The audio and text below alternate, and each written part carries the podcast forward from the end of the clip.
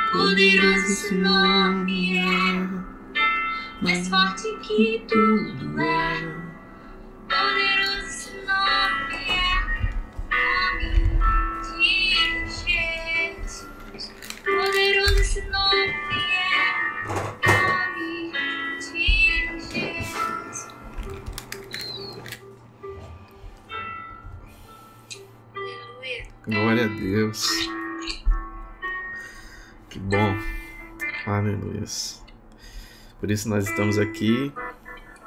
Ah, nós estamos em uma mesa reunido para continuar adorando esse Deus, glorificando a Ele em tudo que fazemos, que seja para a glória dele. Minhas expectativas com relação a esse Deus é que grandes coisas estão para acontecer e a gente já está vendo grandes coisas acontecendo, mas o que nós estamos vendo ainda é muito pequeno além daquilo que está para acontecer.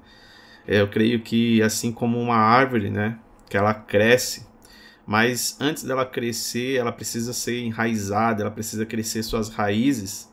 O que Deus tem feito nesses dias, ele tem estabelecido cristão radical, aqueles que estabeleceram raízes.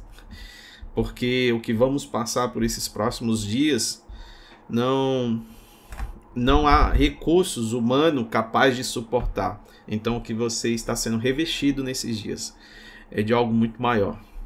e isso tem a ver com o teu espírito, aquilo que Deus tem colocado no teu coração, essa palavra de Deus. Então quero cumprimentar aqui a todos que estão aqui nos ouvindo, né? Nós estamos hoje falando, vamos falar daqui a pouquinho em Gênesis 26, se vale a pena mentir para salvar uma vida. Eu, eu, lembro que eu entrei num grupo de WhatsApp que é o Digiscope, que a gente faz parte ali de um grupo com uns 240 jovens e eles comentaram sobre isso, né?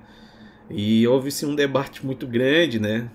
É, sobre esse, essa questão. Será que não tem nenhum, nenhuma chance de, de criar então uma mentira para dar um jeitinho? E até usaram-se um caso de uma uma jovem que ela tá correndo de um ladrão e entrou dentro da sua casa e aí o ladrão pergunta, né? Ela entrou aqui e aí ou sei lá o marido dela e o que que você faz? Você mente? Diz que não, ela passou direto. É, o que que você faz ali? Se a Bíblia existe alguma legalidade para que eu possa mentir em troca de salvar essa vida, né? Então a gente coloca um caso humano e tenta à luz da Bíblia trazer uma solução. E foi bem polêmico lá, porque alguns acharam que sim, outros acharam que não. E eu queria ouvir de vocês aí. Vale a pena mentir para salvar? É, Existem exceções.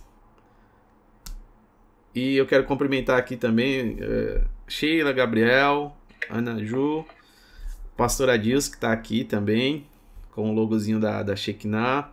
Augusto está aqui, meu amigo Gabriel, Rafael também, corintiano, é benção de Deus, né? Pena que é corintiano. Mas é bênção de Deus. Rapaz, professor, ninguém é perfeito, né, professor? Rapaz, eu sou corintiano também, misericórdia. Cumprimento também aí o Gabi, os dois Gabriel aí, a Ana Ju, o pastor Adilson aí, todos os irmãos aí. Saudade de vocês. Amém, saudade de vocês também. Ó a lua aí, a lua também entrou. Pronto, agora tá completa aqui.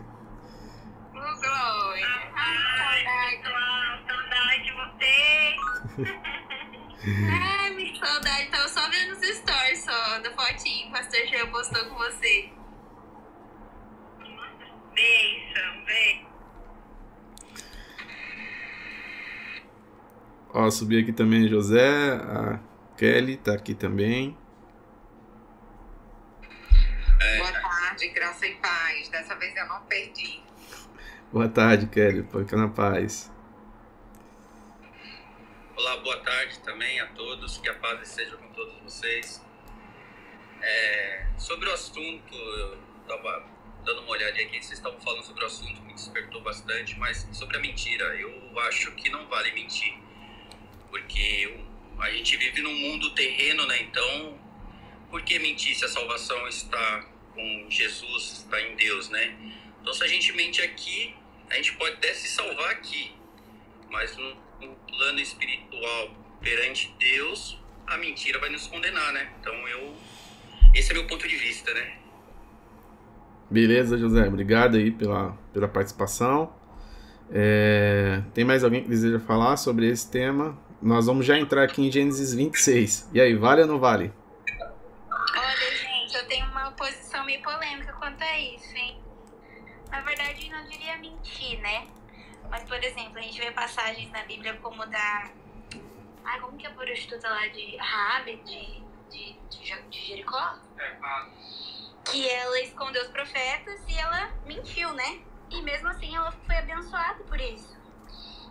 Os profetas não eram profeta? Não, era os espias, é. Ó, eu falando asneira. Mas enfim, gente, é, eu acredito que exista momentos, a Bíblia diz pra gente ser é, é, bons, né? Como as pombas, mas astutos, né? Como a serpente. Então, às vezes, tem ocasiões, como a, a pastor Gia falou, de né, se um ladrão tá te perseguindo e aí você entra num, numa casa e alguém pergunta se você entrou, se valeria a pena você dizer que sim ou que não, né? Enfim, eu sei que Deus guarda e tudo mais, mas às vezes é, é que é feio, a gente considera mentira, né? Porque de fato a mentira é do diabo, ela é uma coisa ruim. Mas às vezes ela pode te salvar, então não sei, eu vou, de- sei lá. Tô um pouco confusa agora. Joguei no ar e saí correndo. tá bom. E... Pastor. Oi. Eu também, eu, a mesma. Eu, eu, quando você falou isso, eu lembrei mesmo de Raab, né? Eu falei, na Bíblia tem essa questão aí. Aí agora eu fiquei meio, como, como, como diz a minha, né? Polêmico, polêmico. Amém. Pastora Dilson está por aí também? Eu tô, tô aqui quieto, só escutando. tá bom, tá bom. Então nós vamos, nós vamos aí entrar em Gênesis 26. É, tem uma mentirinha lá, né, pastora Dilson? Sim, verdade. Ô pastor, é, uma coisa que eu queria falar sobre isso, eu assim, eu não vou condenar, né, se é certo ou errado, né? Eu também tô, fico nessa, é, é, nessa mesma opinião aí da Ana, da, da Luana também. Mas assim, é, eu tenho certo problema em viver nessa questão da mentira, né? Inclusive, é uma coisa simples assim, que aconteceu já na minha vida, que eu fui morar nos Estados Unidos, né? E para trabalhar lá, você tem que fazer documento falso. É muita, muitos aí que ficam, né? Ah, Estados Unidos é bom e tal, mas ninguém conta essas partes, né? Que tem que fazer coisa errada para poder trabalhar e tal, né? E eu tive uma grande dificuldade com isso, porque eu não conseguia, entendeu? Fazer um, um, um documento falso e assim, eu, eu fiquei até, até em, com síndrome do pânico lá e tal. Foi até um momento bem complicado e graças a Deus eu consegui trabalhar sem precisar fazer o documento.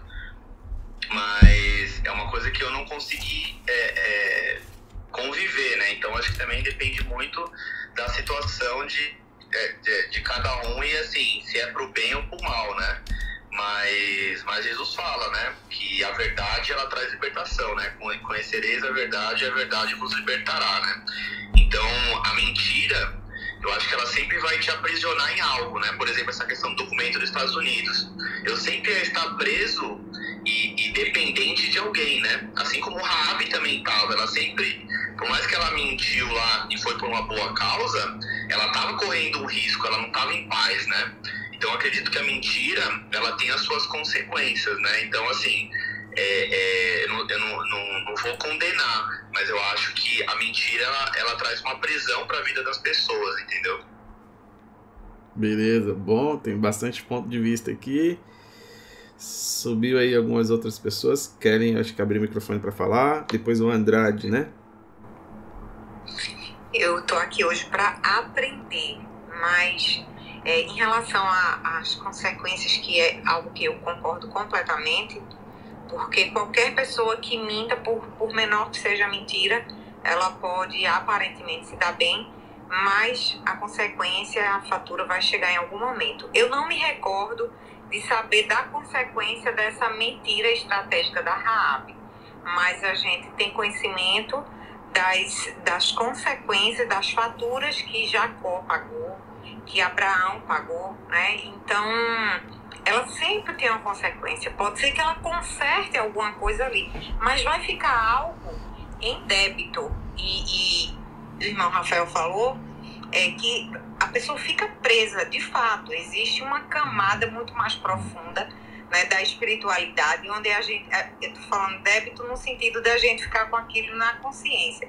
Mas lá, lá dentro do, do, do profundo do espírito, a gente abre legalidades. E, e foi isso que aconteceu com Abraão, com Jacó e com algumas outras algumas outras é, situações que, que teve mentira né, envolvida, porque é, Jesus ele foi muito claro quando ele fala que ele é a verdade. Então não tem meia verdade e nem meia mentira. Ele é a verdade. Então às vezes a gente para não não pagar determinadas é, para não pagar um preço muito alto naquele momento empurra para depois né? Então, é nesse sentido aí, da, dessa camada mais profunda que eu acredito que você vai se aprofundar, pastor, mais nisso. Mas seria isso. Será que eu, que eu me fiz entender? Sim, sim. Eu creio que sim, eu também entendi aqui.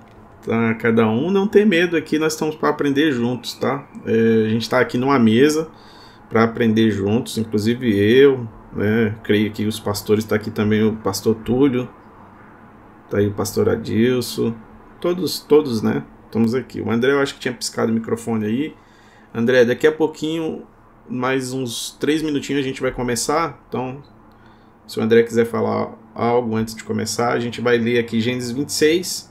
Nós estamos numa sequência, né? Para quem já está acompanhando, nós viemos do Gênesis capítulo 1 e agora nós estamos em Gênesis capítulo 26. Já se foi falada muita coisa aqui. Sempre a ideia aqui é apontar para Cristo, é trazer uma conexão entre o Novo e o Velho Testamento. Algumas pessoas anulam o Velho, né? Tipo assim, ah, isso aqui é o Velho, não, isso aqui não faz sentido. Só que é impossível você entender o Novo sem olhar para o Velho. É através, através do Velho é que eu começo a entender o Novo. Né? Por isso que ele está escrito, por isso que Deus permitiu que ficasse escrito. Se não tivesse valor nenhum, não fazia sentido você carregar uma Bíblia, a Bíblia um pouco mais pesada, né? Era só carregar o novo só. Mas para que as coisas façam sentido e se conectem, eu, preciso, quando o apóstolo Paulo disse que a sombra, né? Era a sombra para que a gente pudesse entender. Algumas coisas não estão claras, mas aí é como se tivesse um mistério e Deus fosse revelando esse mistério de forma progressiva, né? Aos pouquinho ele vai revelando, vai revelando e vai cada vez mais até nos dias de hoje nos trazendo revelação sobre todo esse contexto e textos que nós temos aqui. E é muito interessante, até aquelas genealogias, os nomes das pessoas, eu não gostava, eu não gostava antes dos nomes, né? Eu não sei se é só eu, mas quando chegava na parte dos nomes eu pulava. eu pulava, falava, não, vou ficar lendo esses nomes aqui não. E depois que eu descobri o significado dos nomes, comecei a estudar um pouco mais a fundo, eu falei, não, agora eu gosto dos nomes. Quando eu vi que Mateus fez questão de começar o evangelho citando a genealogia ali, buscando os nomes. Eu falei, ah, então isso tem realmente um valor que está por trás de tudo isso, né? Até já falei em outros, em outros, nós lemos na aula passada os nomes, né, em Gênesis 25, os nomes que aquele, o filho de, de H, os nomes dos filhos dele falava totalmente a história dele. É um negócio muito doido. E se você pega os dez primeiros nomes da Bíblia, também tem uma profecia oculta falando sobre Jesus. É os dez primogênitos, né? Os dez primogênitos já tem uma profecia oculta. Aí você fala, ah, mas foi, foi quem colocou o nome? Foi os pais. Só que quem soprou ao ouvido dos pais? Próprio Deus, não é possível.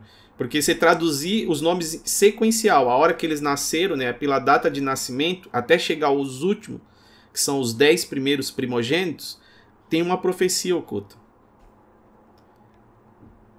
E isso é muito doido. Aí você fala, não, opa, peraí, tem, tem. Então, nome, hora, data, local, é, tudo que está apontado na Bíblia tem um significado. Tudo. Absolutamente tudo. E a gente gosta de ir um pouquinho mais fundo aí, o pastor Adilson também gosta de ir um pouquinho mais fundo nesses detalhes, né? Que faz toda essa conexão. Então, vamos lá, se tem mais alguém, nós vamos iniciar. Então, eu queria que, se, se possível, você pegasse a sua Bíblia aí em Gênesis capítulo 26. Abri aí. Pastor Túlio?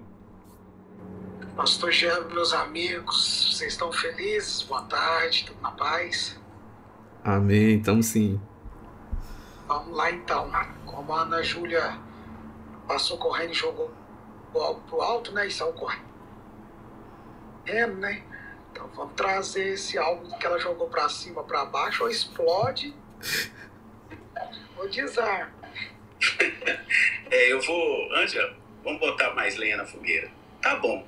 E Êxodo de 1, 15, 16, que diz que o rei do Egito ordenou as parteiras hebreias, das quais uma se chama Cifra e outra Puá, dizendo: quando servis de parteiras hebreias, examinai se for filho, matai, mas se for filha, que viva. E aí? Meu e aí? Deus. E agora? Hã? Meu, meu. É, já, é, já que eu vou botar lenha na fogueira, vou botar. Um fogo no parquinho, né, pastor Adilson? Pastor, então, posso só colocar mais uma pimentinha nesse negócio aí? Manda, manda, William. É, tá falando, né, para mentir para salvar a vida e Deus mandou Samuel ungir Davi como rei, né? E Samuel falou assim: Ah, mas quando Saul souber, ele vai me matar. Então, como é que eu vou falar para Saul que eu vou ungir Davi? E aí Deus falou: não, não fala não, fala que você vai fazer um sacrifício e chama Jessé e a família dele, que diz que vai para o sacrifício. E aí, Deus mandou é, Samuel mentir? Foi meia verdade? Né? Eu vou deixar para vocês responderem aí. Eita, e ainda tem mais uma bomba sobre a mãe de Moisés que colocou ele no cesto e depois ela mesma foi lá amamentar ele. É, a Bíblia, não sei se a Bíblia fala sobre isso, mas eu acredito que ela não, não se apresentou como a mãe daquele menino, ela só amamentou ele. Então, provavelmente ela também escondeu ser mãe dele. Eu vou convidar o meu amigo que é especialista em desarmar bomba aí, ó, tá aí, pastor Túlio e pastor Adilson. Só faltou é, são, são situações e ações, né? Tava pensando aqui, a gente, num contexto nosso, cultural, a gente encontra na própria Bíblia razões e explicações para algumas coisas, né? Hoje nós estamos encontrando razões e explicações para falar sobre mentir. E, e, olhando o texto de Gênesis 26 e o texto de Raab, né? Eu vou falar primeiro sobre esses aqui, depois os demais aí, o pastor Adilson e os demais colegas vêm vem apagando fogo, desativando as bombas, ou vem mais pondo mais fogo no parquinho aí. Isaac ele tinha, ele tinha um conhecimento da verdade da história do seu pai com o rei de Gerar. Então, a mentira ela sempre é uma opção na nossa vida, é uma escolha. Gente escolhe. É, é, Isaac, se ele se apresenta como filho de Abraão e apresenta sua casa e sua família, a aliança já estava estabelecida aliança entre Abraão e o rei já estava estabelecida. Então o rei não iria tocar na, na, na família de Isaac e nem nos seus que ali estavam. Né? Tanto é que, que existia uma palavra de honra sobre isso. Sobre Raabe, né? Raabe ela usou aquilo que ela sabia quando ela esconde os espias e, elas, e ela não entrega para o governador, é porque ela já estava, ela já conhecia a Deus, mas a, a única forma ainda que ela sabia lidar com situações é com aquilo que ela tinha naquele momento. E naquele momento ela, ela ainda tinha o um mundo impregnado, ela não tinha ainda uma conversão genuína. Eu acredito que algumas áreas da nossa vida são transformadas. Por isso que eu falo comigo, falando do Túlio, a minha conversão ela é diária. Ela é dia após dia. Ela não é uma conversão genuína ainda, porque eu não alcancei o corpo glorificado em Cristo, a estatura do varão perfeito. Eu acredito que eu vou alcançar isso sendo premiado, uhum. sendo eleito e chamado para reinar com Cristo. Seu Túlio está falando. Eu, minha, minha condição de mente, de consciência. E Raabe, ela usou a ferramenta que ela tinha, era uma prostituta. E a prostituta, ela mentia, ela enganava. E naquele momento, para ela, porque ela estava conhecendo a Deus, ouviu a falar de Deus, mas ela ainda não tinha vivido uma vida com Deus, uma experiência com Deus. Então, o, o encargo de fazer uma coisa boa foi esconder os espias, porque ela já ouvia quem era Deus e sentia quem era Deus. Mas ela ainda não conhecia Deus da forma que ela conheceu depois. Tanto é que ela é uma heroína da fé. Ela é a única mulher que aparece na genealogia de Jesus. Né? Então, é, é uma, são situações que, que, que ela usou para o momento da sua conversão, tentando fazer uma coisa boa de tantas coisas ruins que ela já tinha feito e ela descobriu através da, da revelação de Deus na vida dela que estava errado. Agora, Isaac, para mim, pesa porque ele era consciente de uma aliança. É, então, é, e o próprio Cristo, através de Paulo, ele foi muito categórico e ele, através de João, diz que os mentirosos não herdarão o reino do céu. E eu acho que o pastor Adilson, o pastor Jean aqui vai concordar comigo que a mentira é um vício pior, pior do que usar maconha, cocaína e crack. Vício da mentira é igual da pornografia. Ele não está no sangue, ele está na mente. Né? Então eu acredito que a mentira ela não vale a pena em lugar nenhum. Mas acredito que pessoas que confiam em Deus vão ser fiel até a morte. Então, é, a verdade consciente sempre, por mais que custe a vida, mas a verdade. Quando perguntaram para Jesus, né? Tu és filho, tu és o rei dos judeus, ele ainda não era o rei, não, não tinha se cumprido o propósito. E ele está, aí ele diz: vocês estão dizendo. Então, é, a verdade, ela é a luz, né? Ela tem que estar para nós numa consciência. Dizer assim, pastor, mas a gente nunca vai errar, a gente nunca vai mentir. Com certeza, podemos passar por essa situação. Mas nós vamos colher o fruto dessa situação e né, dessa consequência desse fruto, mas nós não podemos viver uma vida pecaminosa de mentira. Ó, eu vou colocar aqui rapidinho e depois já vou passar para a pastora. E a gente já começa aqui em Gênesis 26. E nós vamos lendo aí, se tiver a Bíblia, pega aí, vai grifando, vai escrevendo aí, anota. Eu tenho o costume de anotar. Ah, quando eu anoto, eu consigo aprender mais. Então, se você quiser anotar aí também, é interessante. Ah, sobre a Raab, né? A minha, minha colocação nesse, nesse, nessa polêmica que foi levantada, e agora? Salva no salva. Se alguém entra na sua casa, pastor, e essa pessoa está fugindo, o que, que você vai falar para aquela que está procurando? Eu, eu disse assim: eu vou falar a verdade. Ela entrou aqui dentro. Ela está dentro da minha casa. Só tem um detalhe: essa casa aqui está sobre a autoridade dos céus. Ela entrou, mas você não tem autoridade para entrar aqui eu te repreendo em nome de Jesus. E essa pessoa cairia lá. Ou endemoniado, seja lá o que for. Porque na nossa casa não entra mentira. A pessoa pode entrar, mas a mentira não. então, a por quê? Se eu acreditar que a minha mentira salvaria aquela pessoa, eu tiro o crédito que é Deus que salva. Será que Deus necessita então das minhas artimanhas para poder salvar? Será que Deus necessita disso? É, não, né? Deus salva. Agora sim, uma coisa é Deus passa as instruções a nós pais e o Deus Salvador, o Deus Salvador, esse que salva, ele passa as instruções aos pais para guardar.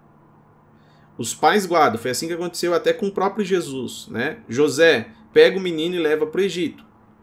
Deus poderia muito bem falar bem assim, ó, José, pode ficar aí dentro da sua casa, que eu não vou deixar nem Herodes, nem nenhum dos soldados dele chegar perto, e se ele chegar, eles morrem.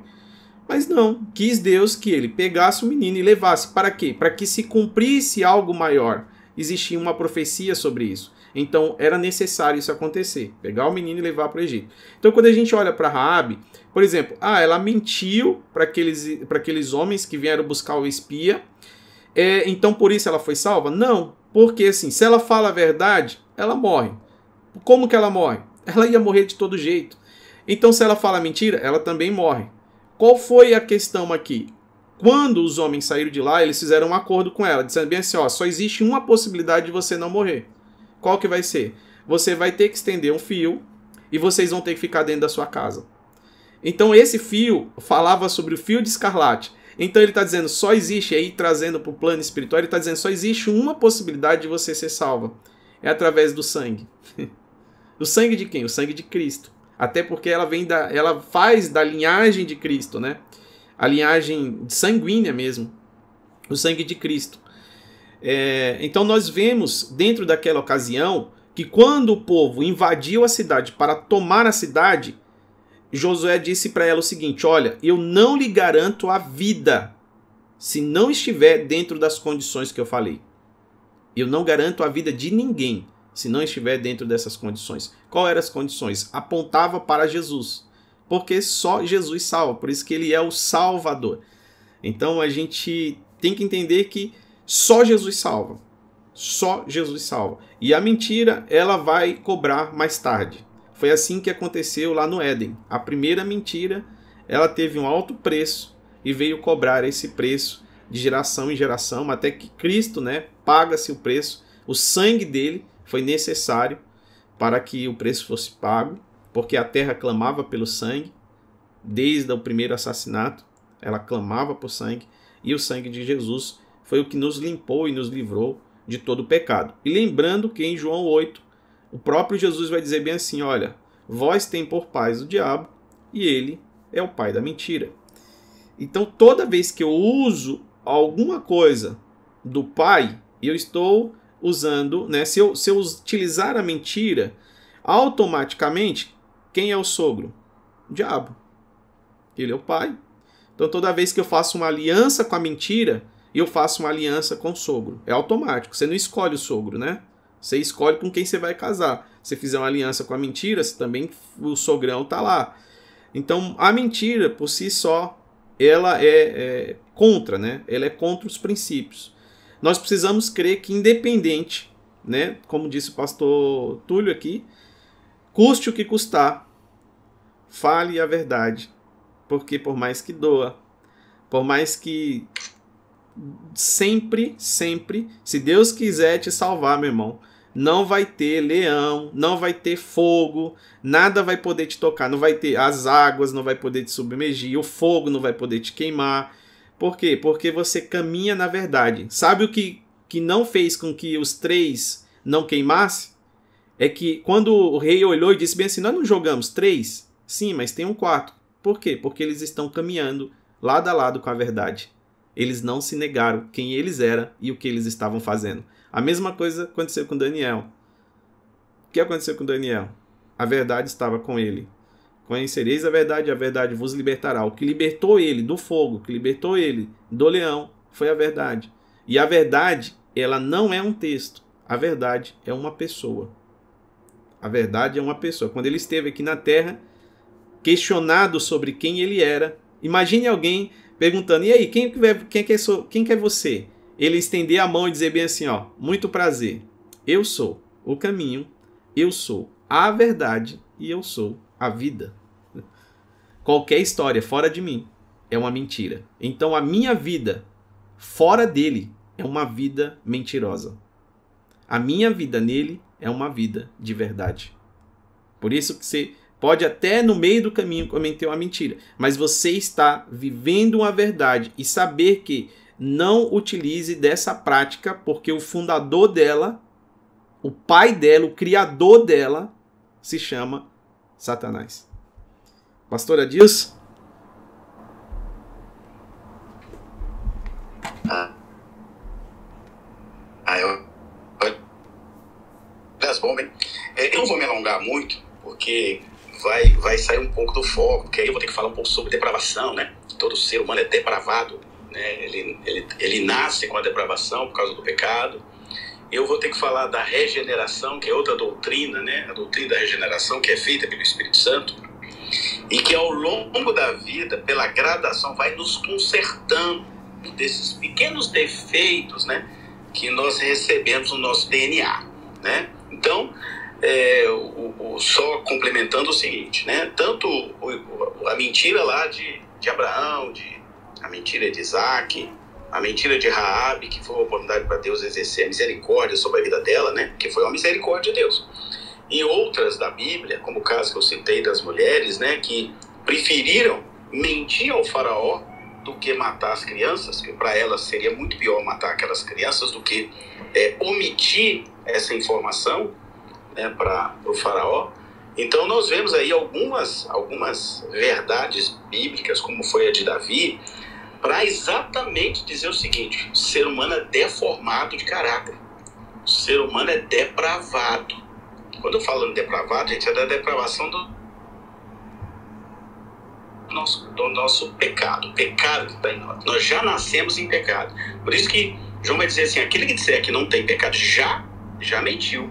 Exatamente porque o pecado é inerente, né? ele está dentro de nós, ele está dentro da, da geração nossa para que possa ser regenerado pelo sangue de Jesus. Então é, a resposta disso é muito mais longa, muito mais completa, que vai passar por essas duas questões aí, né? Existe uma radical transformação que vai ser operada em nós pelo Espírito Santo. Por isso que Jesus falou assim: fiquem calmos, eu vou subir, vou mandar o Consolador para vocês e ele vai ajudar vocês.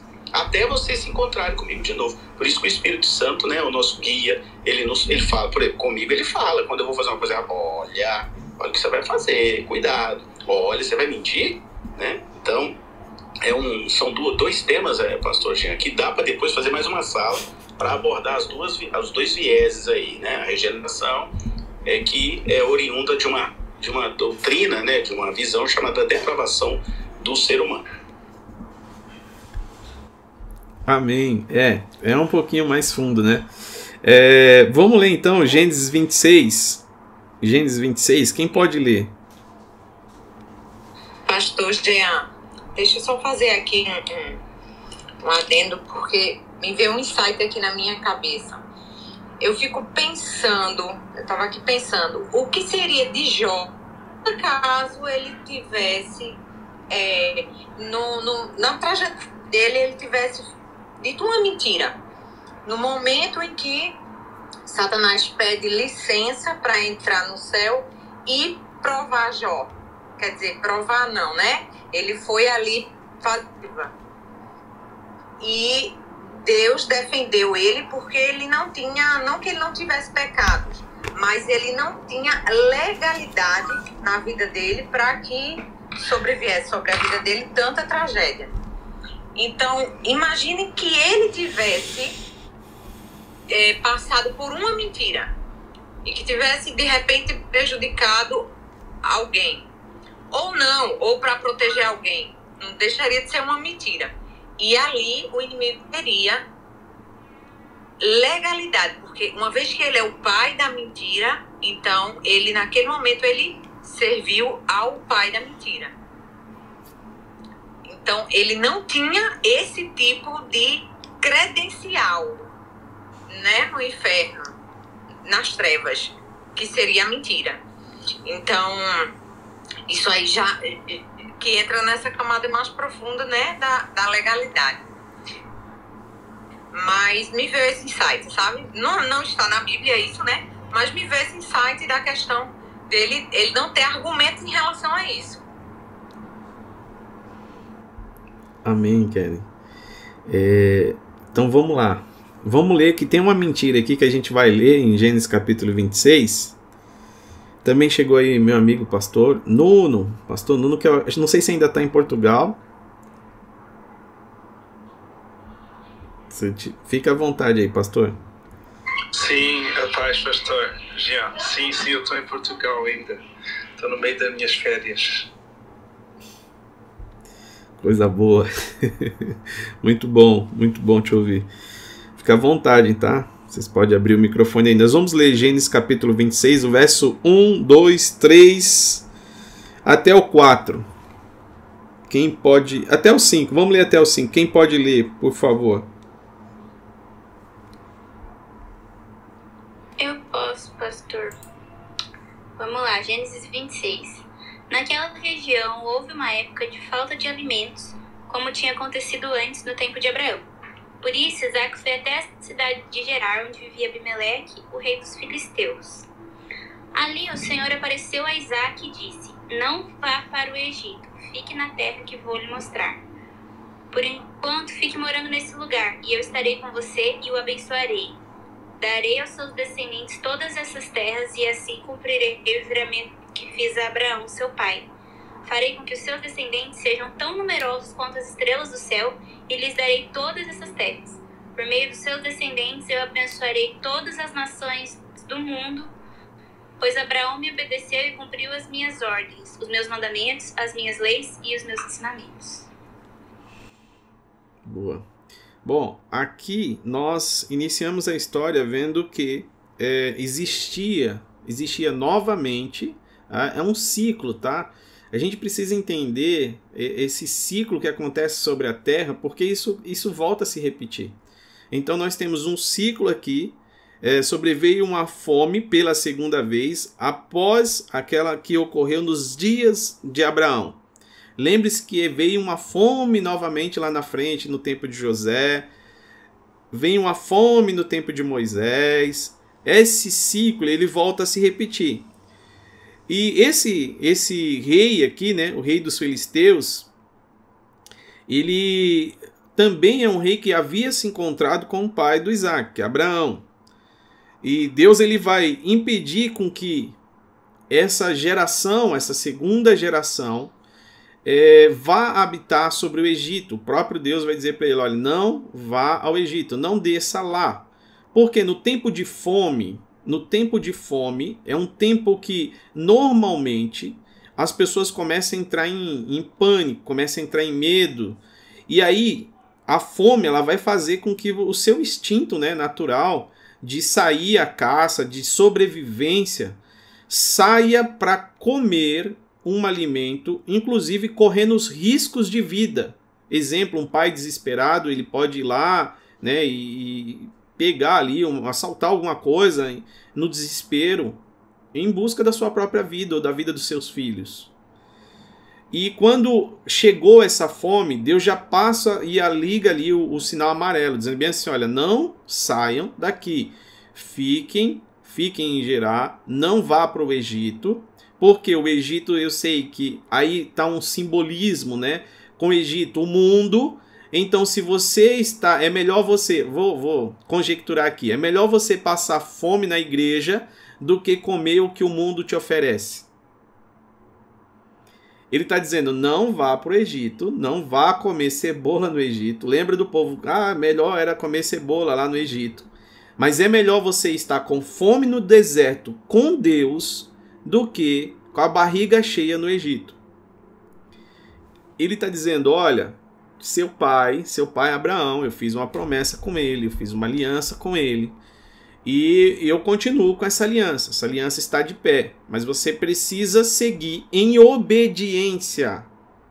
A obediência. O que aconteceu com o primeiro homem no Éden? Ele desobedeceu. E ele desobedeceu e depois ele comeu. Então, antes dele comer, ele foi desobediente. Por isso que o próprio Deus se apresenta a ele aqui, chamando ele para continuar a obediência que estava com os seus pais. Olha, seu pai é meu amigo. Então seja amigo do amigo do seu pai. É esse a recomendação que a Bíblia nos dá. Porque ele tinha que dar continuidade. E aí ele vai dizer: não desça no Egito. Isso, em Gênesis 26, 3. Isso se repete também, se a gente puder ler aí essa, essa questão da aliança, né? Gênesis 12, 7 e Gênesis 17, 1 também está em Gênesis 18.1. Gênesis 17.1, Gênesis 18.1 e Gênesis 12.7. Esse tempo de fome, esse tempo de fome, normalmente é um tempo de risco muito grande. Porque é um tempo em que as pessoas que não estão firmadas em Cristo, elas começam a entrar em desespero, né? Porque quem é o teu alimento? Lembre que Jesus foi tentado por Satanás num período de fome.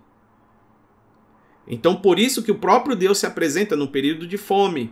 Jesus foi tentado e aí Satanás vai oferecer pedra, né? Ele não ofereceu nem pão, ele ofereceu pedra, porque ele não tem poder de transformar. Quem tem poder de transformar é só o próprio Jesus. Então ele diz: transforme você essa pedra em pão.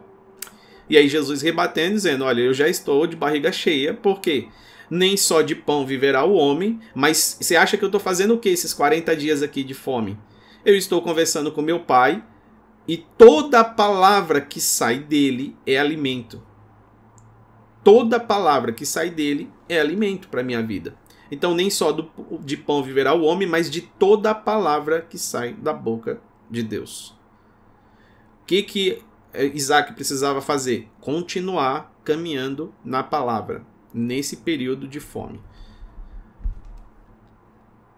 pastores também, os irmãos que quiserem fazer um comentário, eu estou seguindo aqui, mas vocês fiquem à vontade aí. Nós vamos falar é, daqui a pouquinho sobre as três leis ocultas, né? É, que está ali e que Abraão ele vai nos revelar essas leis, vai deixar um pouco mais claro essa questão das leis, é, porque nós precisamos entender a questão da graça e da lei, essas questões, né?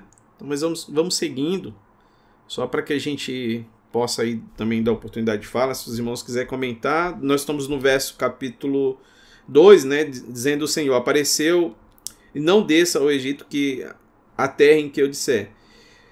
Peregrina nessa terra e serei contigo e te abençoarei, porque a ti e aos que descendentes de ti darei todos os reinos e confirmarei o juramento que fiz a Abraão, seu pai.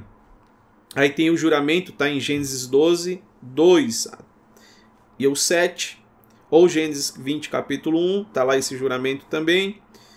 Em Gênesis 13, 15 também está lá sobre esse juramento. Aí ele vai dizer: E multiplicarei a tua descendência como as estrelas do céu. É aquilo que ele tinha confirmado, né? E, e como Cadê as estrelas do céu? E lhe darei todas essas terras. Por meio deles serão benditas todas as nações. Pode falar. Pastor Jean, e a gente vê isso, uma, uma decorrência. Tá? Né? Quando Deus ele chega para Rebeca e ele, ele mostra para Rebeca o que, que iria acontecer. Deus refaz uma aliança de novo. O problema hoje do cristianismo, dos cristãos, são as rupturas de alianças que, que estão sendo desfeitas e principalmente com os princípios do que já foi gerado. Nós estamos vivendo uma era de apostasia, aonde homens e mulheres estão criando em si um evangelho que não existe. O evangelho puro e simples, ele já foi escrito ele já foi catalogado, ele já foi marcado para nós. Então, quando. É, é, é, a mesma coisa, eu estava numa sala esses dias e, e, me fizeram. E, me fizeram. E fizeram um pastor, cara, falando, querendo justificar a existência das coisas que estão tá acontecendo. Sabe, a existência das coisas que estão tá acontecendo, a normalidade das coisas. E ele usa o texto dizendo assim: e todos pecaram destituídos foram da glória de Deus. Nós nascemos, sim, infelizmente, da semente do mal. Nossa, nosso Criador foi Deus, mas a semente que nos produziu foi a queda de Adão e Eva, certo? Beleza. Por isso que a gente tem que ir até Cristo, confessar, largar e deixar. Uma coisa é você nascer, uma coisa é você se tornar. Então, é, você, nós nascemos, infelizmente, com a humanidade caída de Adão em nós. Mas nos tornar o Adão caído é uma, é uma outra pregação, uma, uma escolha. Então, a, a Deus ele firma aliança comigo. Deus firmou aliança conosco. Né? E Deus nos chamou para passar o processo para viver o propósito. Quando é que a gente se perde? Quando a gente só vive, vive vivendo uma vida de processos. O processo é necessário na nossa vida? Sim. Jesus passou pelos processos. A Bíblia diz que de todas as paixões que nós fomos e somos tentados, ele foi, mas venceu todos. Então ele venceu o processo, ele não ficava remoendo a sua vida em processos. Ele passava pelo processo e entrava no propósito. Ele passava o processo e entrava no propósito até cumprir todo o propósito dele. Todo o propósito que foi dado a ele. O grande problema nosso, né? É vivermos uma vida de processos, processos e nunca encararmos o propósito como a plenitude do que Deus nos deu. O que Isaac ali fez em Gênesis 26 foi viver o processo. Ele ouviu, olha, o rei aqui pega as mulheres. E ele esqueceu do propósito. Qual era o propósito? Abraão disse para ele: Meu filho, você é a minha descendência, mal nenhum te alcançará, mal nenhum tocará nos seus, mal nenhum. E Deus tinha dito para ele: saia desse lugar, vai para outro lugar, porque lá eu vou te prosperar. Então a gente vi, acredita nos processos e esquece de viver o próprio. Amém, pastor Túlio. Pastores, Adilson também, se quiser comentar, nós vamos aqui pro continuar aqui, né, onde já foi lido, o Gênesis 26:5, que me chama a atenção aqui, é por Portanto, Abraão obedeceu a minha voz e guardou os meus mandamentos, os meus preceitos, os meus estatutos e as minhas leis. A pergunta aqui é o seguinte: Abraão é antes ou depois de Moisés? Quem veio primeiro, Abraão ou Moisés? Alguém sabe? Quem veio primeiro? Abraão. Tá. Tá, então se Abraão vem primeiro, qual é as leis que ele guardou? tá dizendo aqui, ó, os meus estatutos e as minhas leis. Opa. Abraão aguardou as leis, mas as leis vêm em Moisés. E que leis são essas? E aí, é, eu queria que você imaginasse agora aí na sua mente uma árvore. Imagine uma árvore. E vamos dividir essa árvore em três partes: raiz, tronco, folhas e frutos. Ali a parte de cima dessa árvore. Se você pegar a raiz, é a lei natural. Então, a lei natural, Deus já colocou no homem antes mesmo do pecado. Então, Adão ele tinha a lei natural. Deus escreveu a lei natural no coração do homem. Deus estabeleceu a lei natural para o homem. É a raiz da árvore. Isso tudo centralizando na árvore lá do Éden. O tronco. O tronco é a parte que está exposta. Então, a raiz é a lei natural. E como que Deus escreveu as leis que ele deu a Moisés no Sinai? Ele escreveu e deixou isso visível agora. Então essa é o tronco da árvore. E esse tronco ele está sustentado na lei natural. Então todas as leis de Moisés, elas estão dentro, e elas foram escritas dentro como base a lei natural. Ele só deixou isso público. O que Deus fez no Sinai foi deixar isso público. Aí nós temos a lei de Cristo. A lei de Cristo tem os, folhas dessa árvore e o fruto. Por isso, quando Adão come do fruto, é como se ele desobedecesse, ele transgrediu as leis. E de, a Bíblia vai dizer, e a gente vai ler aqui, só para que a gente entenda isso, abre aí em Gálatas, depois em Romanos também, deixa a Bíblia aberta em Gálatas. Gálatas capítulo 3. Nós vamos ler em Gálatas capítulo 3.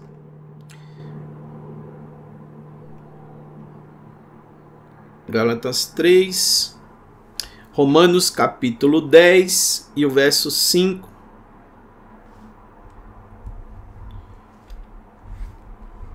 Gálatas 3, Romanos capítulo 10, o verso 5.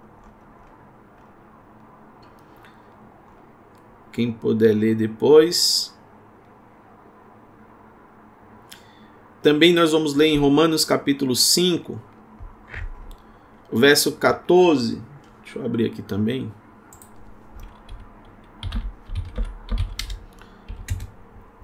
Romanos capítulo 5, verso 14.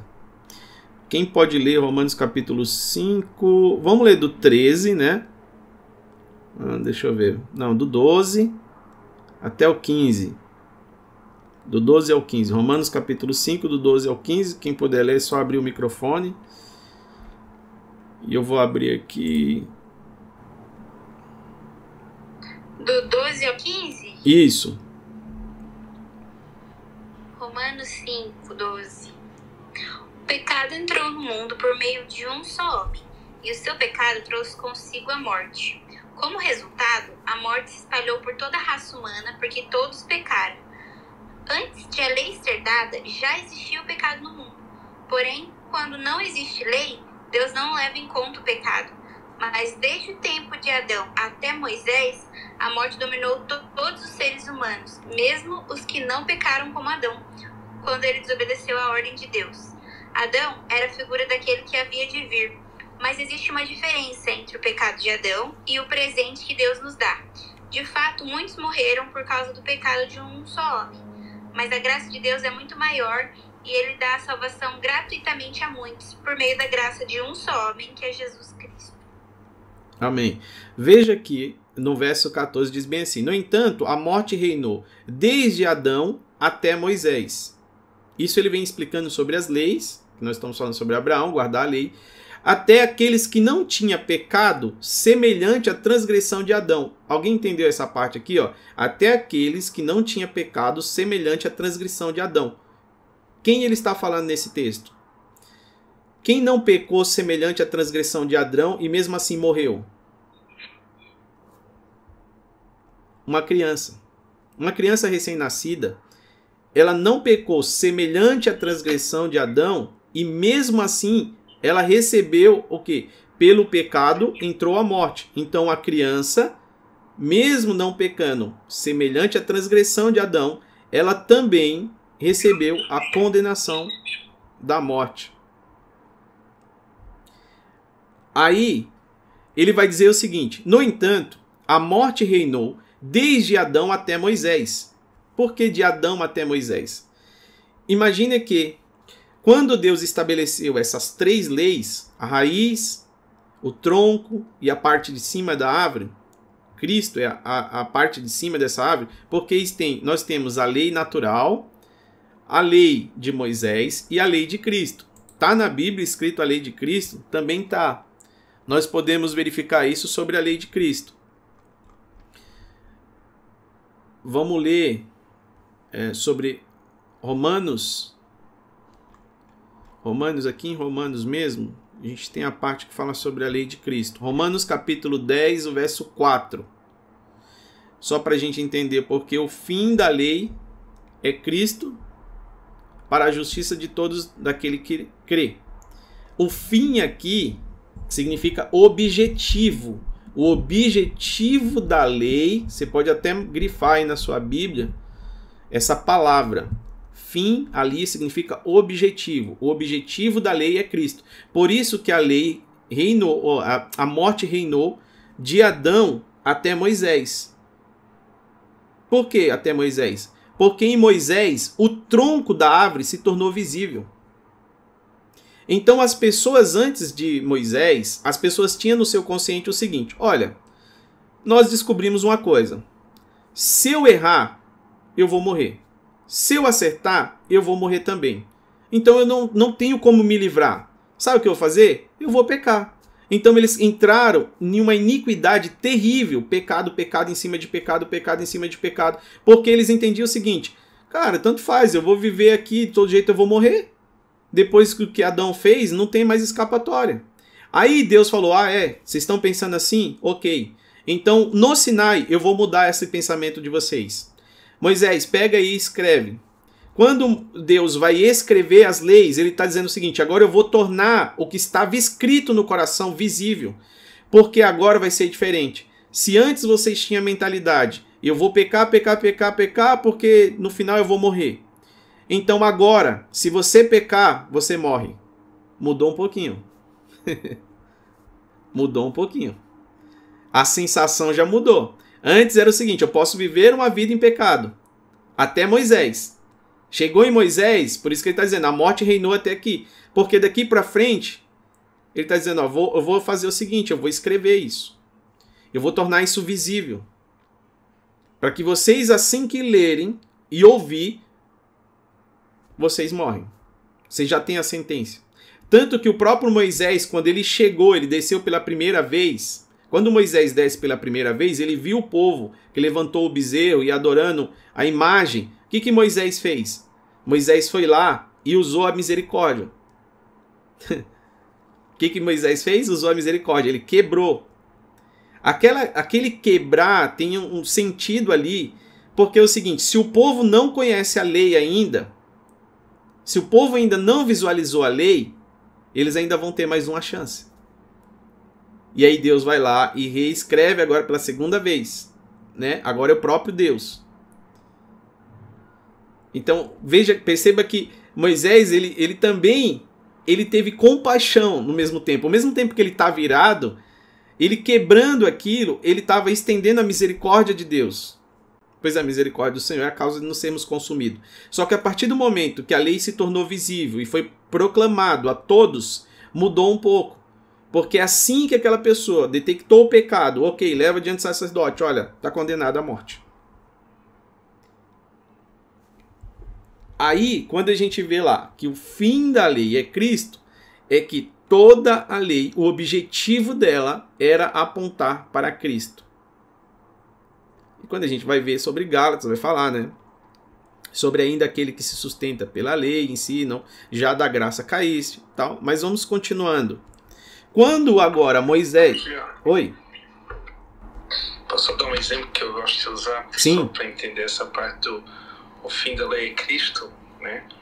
Quando eu, eu ensino para o pessoal, eu falo que ninguém que vai no hospital, né, sai correndo, pulando, depois que tirou o raio-x, dizendo estou curado, né? Um, o, o, o raio-x ele só vai revelar o problema, né? E com o raio-x na mão você vai até o médico, e é o médico que vai então definir a cura. Então, o objetivo do raio-x é ir até o médico para completar a cura. Então, a lei ela é limitada porque ela só demonstra que nós somos pecadores. Ela só mostra o nosso estado pecaminoso, né? Uh, e ela nos leva até Cristo, que é o médico, que é o nosso solucionador, se assim podemos dizer. Boa, é, esse exemplo é muito bom. Obrigado, pastor Nuno. Então, veja que uh, nós temos aqui em Levíticos, Jesus, o próprio Jesus, né? Quando eu gosto daquele salmo que Salmos capítulo 3, verso 5, que diz bem assim: Eu me deitei, dormi e acordei porque o Senhor me sustentou. Esse é um salmo messiânico também. Porque ele fala sobre inclusive sobre a morte de Jesus. Eu me deitei, dormi e acordei porque o Senhor me sustentou. Ele fala sobre a ressurreição. A sequência, se você pegar desse Salmo capítulo 3, verso 5, é, é messiânico, porque ele aponta para Jesus. Jesus vai se deitar, dormir, entre aspas, e acordar pelo sustento do que? Da ressurreição. Agora, por que, que Cristo ressuscitou? Porque a lei já que o povo sabia o seguinte, olha, independente do que eu faça, né, de Adão até Moisés, eles tinham essa mentalidade, independente do que eu faça, eu já estou condenado mesmo, então eu posso pecar à vontade, porque não vai ter o que fazer, eu vou morrer, e se eu ficar bonzinho eu vou morrer, se eu ficar ruimzinho eu vou morrer, mas, veja, sempre numa grande quantidade de mentalidade caída, Deus levanta homens e mulheres que olharam para si e disse bem assim, peraí, ele escreveu algo em meu coração. Deixa eu colocar isso para fora. Abraão foi um desses caras. Abraão pegou a lei que estava escrita e disse: Não, vocês quiserem errar, vocês podem errar. Mas eu vou mostrar que ele escreveu em meu coração e que estava escrito no coração de vocês. E por muito tempo ele vem tentando colocar isso para fora, mas vocês não quiseram. Então agora ele escreveu as leis para que não haja mais desculpa. Porque isso já estava no coração de vocês. Isso é uma lei natural. Uma criança hoje, ela nasce, ela não precisa ir para a igreja, ela não precisa. Não, uma pessoa que nunca foi para a igreja. Você encontrar lá e você dizer bem assim: olha, o que, que você acha sobre matar uma pessoa? Você vai ver que naturalmente, desde que ela não esteja endemoniada, né? Ela vai dizer bem assim: isso não é legal, não. E como que ela sabe que não é bom matar? Isso é uma lei natural. Isso é uma lei natural. Então Deus, Abraão, ele pegou, ele guardou a lei natural, ele guardou os mandamentos. São quatro itens que ele vai dizer aqui, ó. Abraão guardou os meus mandamentos, os meus preceitos, os meus estatutos e as minhas leis. É plural. Veja, tinha mais de uma lei. E ele guardou isso. E ele colocou isso para fora. Porque ele resolveu viver uma vida diferente daquela sociedade que tinha essas leis, mas não estava mais nem aí. E a, a lei, a lei, ela promete um prêmio. Quando Deus estabeleceu a lei, ela prometia um prêmio. Então, quando você pega lá, quando Deus revelou a lei, ou seja, o tronco dessa árvore a Moisés, e por que, que você fala, Jean, a lei é o tronco da árvore? É. Por que é o tronco da árvore, Jean? Jesus foi morto aonde? No madeiro. E a cruz é feita do quê? De madeira. E que parte da árvore é cortada? O tronco da árvore. Por isso que ele foi colocado sobre a lei. Então Jesus cumpriu toda a lei. E do lado dele, alguém tinha fome. E ele disse: Olha, hoje mesmo, você pode comer desse fruto. Porque ele é, é, ele é a plenitude. A lei de Cristo, a lei de Cristo é o que nos dá acesso a comer do fruto novamente. Mas passa por esse processo, tem a lei natural que está em você, que está em qualquer pessoa que nunca, ah, eu não quero ser, eu não sou nada, não vou para lugar nenhum. Ok, Deus já, Deus já te colocou a lei natural.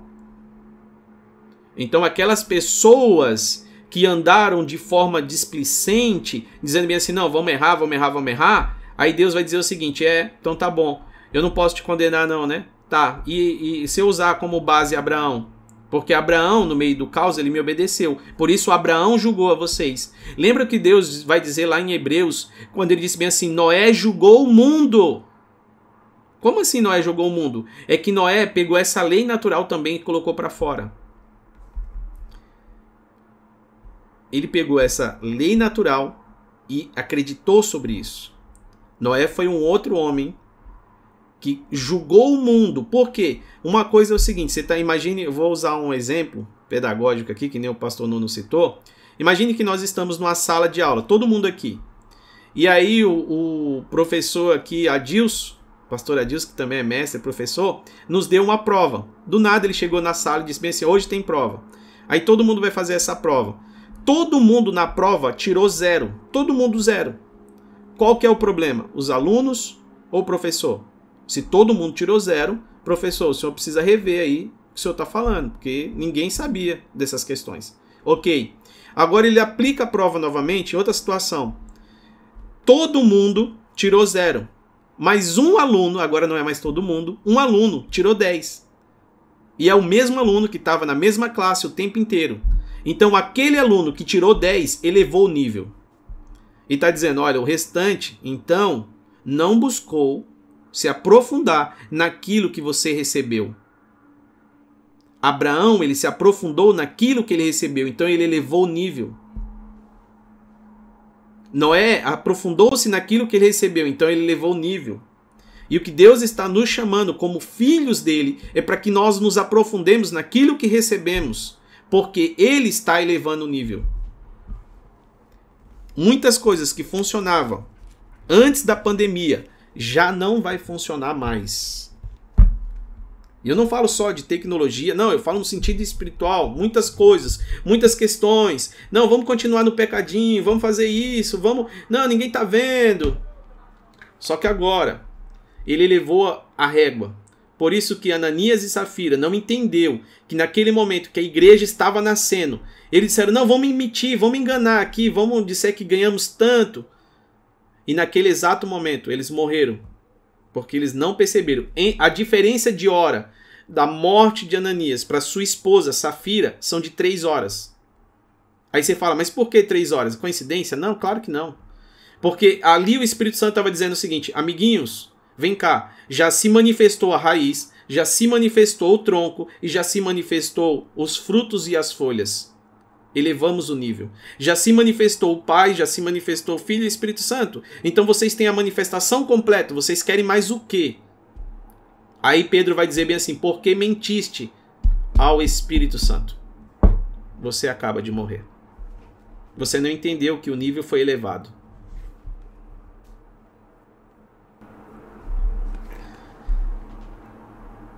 Pastor Adilson, se quiser complementar. Não sei se o som tá por aí. Deixa eu ver. Não, tô, tô prestando atenção e anotando. Hoje eu tô mais contemplativo, né? Amém. tô anotando aqui, tô direitinho, tô quieto aqui. Amém. Mas essa, essa explicação sua que você dá das leis, ela joga por terra muita coisa religiosa, né? Eu já ouvi muito na religião dizer assim, ah, mas é, é, a, a graça não existia. A graça nunca deixou de existir, sabe? E, e, ficam dividindo o tempo da lei e o tempo da graça. A graça e a lei nunca deixaram é, de andar juntas, elas sempre andaram juntas, né? Deus sempre foi um Deus gracioso. E a maior prova da graça é os poços, né? Que nós vamos ver agora, fura, não deu, abre outro, nasce água. Água de Meribá, a abertura do Mar Vermelho. Foi a graça, sabe? A graça de Deus já era manifesta. A graça que segurou Moisés para ele não ser morto, tudo é graça.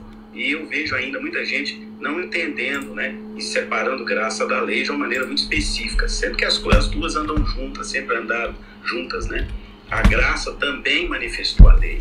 E é muito interessante explicar essas questões aí, que já estão desde lá a antiguidade, desde ainda no tempo de Abraão, para as pessoas compreenderem como é o caráter completo de Deus desde o início da do, do, dos processos com a, a, relação humana, né? Tá bom? É muito legal isso aí. Amém. Ó, oh, Romanos 10, 5, quem puder ler e anotar aí, quem quiser. Romanos capítulo 10, o verso 5. Se alguém quiser ler, para não ficar só nas minhas palavras aqui. É, paz Jesus, pastor. Paz, eu posso fazer um comentário? Pode, pode, paz é, no que serve o o que o pastor Adilson falou aí, é, da graça, né? Que a graça ela sempre caminhou com a lei, é, eu concordo plenamente. Porém, é, a graça ela, ela, ela só se cumpriu de forma plena, diferente do Antigo Testamento, que foi de forma transitória, semelhantemente o Espírito Santo, no qual atuava né, na vida dos profetas, dos sacerdotes e assim sucessivamente e assim sucessivamente de forma transitória, só se cumpriu quando né, ali foi. É, quando aconteceu, né, no caso, o sacrifício de Jesus na, na, na, cruz do Calvário. Aí a graça ela se, se manifestou no, no ápice. Né? Se eu tiver errado, pode pode estar tá dando a sua fala, pastor. Não, tá certíssimo, é exatamente isso, né? O que eu, às vezes a gente fala é para que é, existe muita gente que separa isso, sabe? Ah, não, a graça, nós vivemos agora o tempo da graça, agora que é o tempo da graça. Não, a graça nunca deixou de existir. Agora o ápice, né, da graça foi isso.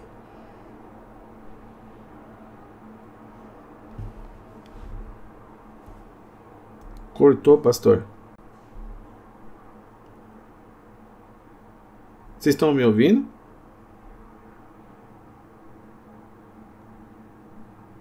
Vocês estão me ouvindo? Tá ouvindo aí, pastor? Será que caiu minha conexão?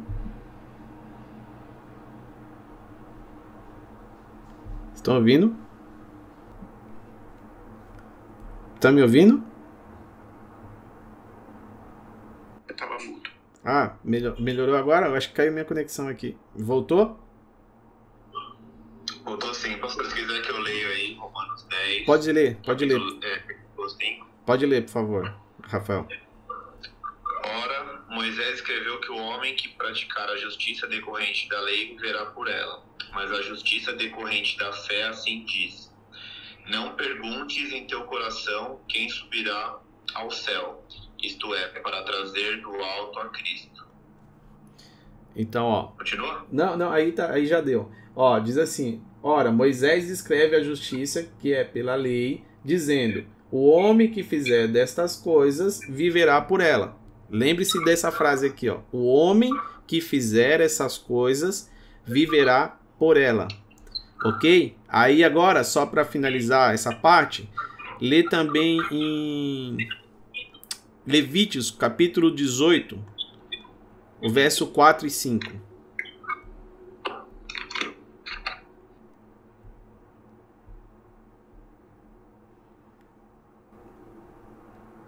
Levíticos 18, o verso 4 e 5. Fareis segundo os meus juízos e os meus estatutos guardareis, para andardes neles. Eu sou o Senhor vosso Deus.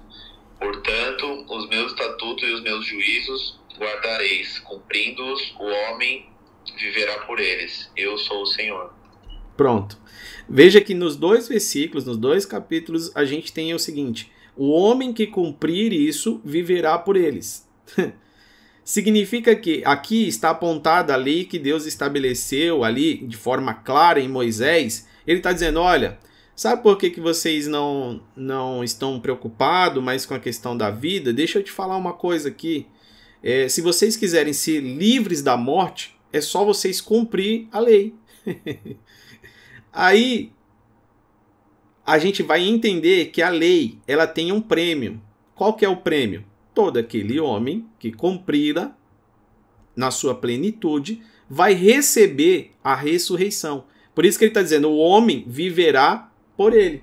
E aí em Romanos também está dizendo: olha, é Romanos 10, 5. O homem que fizer essas coisas viverá por ela.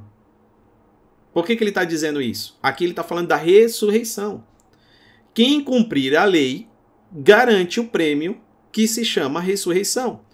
Por isso que Cristo ele vai à cruz na sexta, no sábado, ou seja, a cruz na sexta, ele pega o madeiro, né? É colocado sobre a lei. Maldito é aquele, né? Que for colocado sobre o maldeiro, o maldeiro, ou seja, ele pega toda a maldição, cumpre-se a lei. No sábado, ele entra no repouso, descanso, e no domingo, ele recebe o prêmio da ressurreição, porque ele cumpriu toda a lei. Uma vez que ele não necessariamente utilizou da sua própria vida para a ressurreição, ele diz: Bom, já que eu cumpri todo o prêmio, já que eu cumpri toda a justiça e tenho o prêmio que é a ressurreição no domingo, eu vou fazer o seguinte: eu vou dar a minha vida por aqueles que não conseguiram alcançar o prêmio da salvação. Porque eu já tenho garantido a ressurreição. Então agora eu dou a minha vida por aqueles que não conseguiram. Então, através de Cristo, através da justiça em Cristo, nós conseguimos o prêmio através dele. Tudo aponta para ele. Abraão viu os meus dias. Então Abraão é alguém que pegou a lei natural, colocou isso para fora. Abraão é aquele que acreditou na ressurreição, conforme Hebreus capítulo 11. Abraão acreditava na ressurreição do Isaac. Veja, eu vou, eu vou matar ele aqui. Que se Deus mandou, eu vou obedecer. Só que tem um detalhe: eu acredito na ressurreição. Por isso que eu vou dizer para os homens: nós voltaremos. ele, ele ia ficar orando ali até Deus ressuscitar ele viu o filho, a ressurreição. Ele viu o sacrifício do filho e a ressurreição. Apontava para Jesus.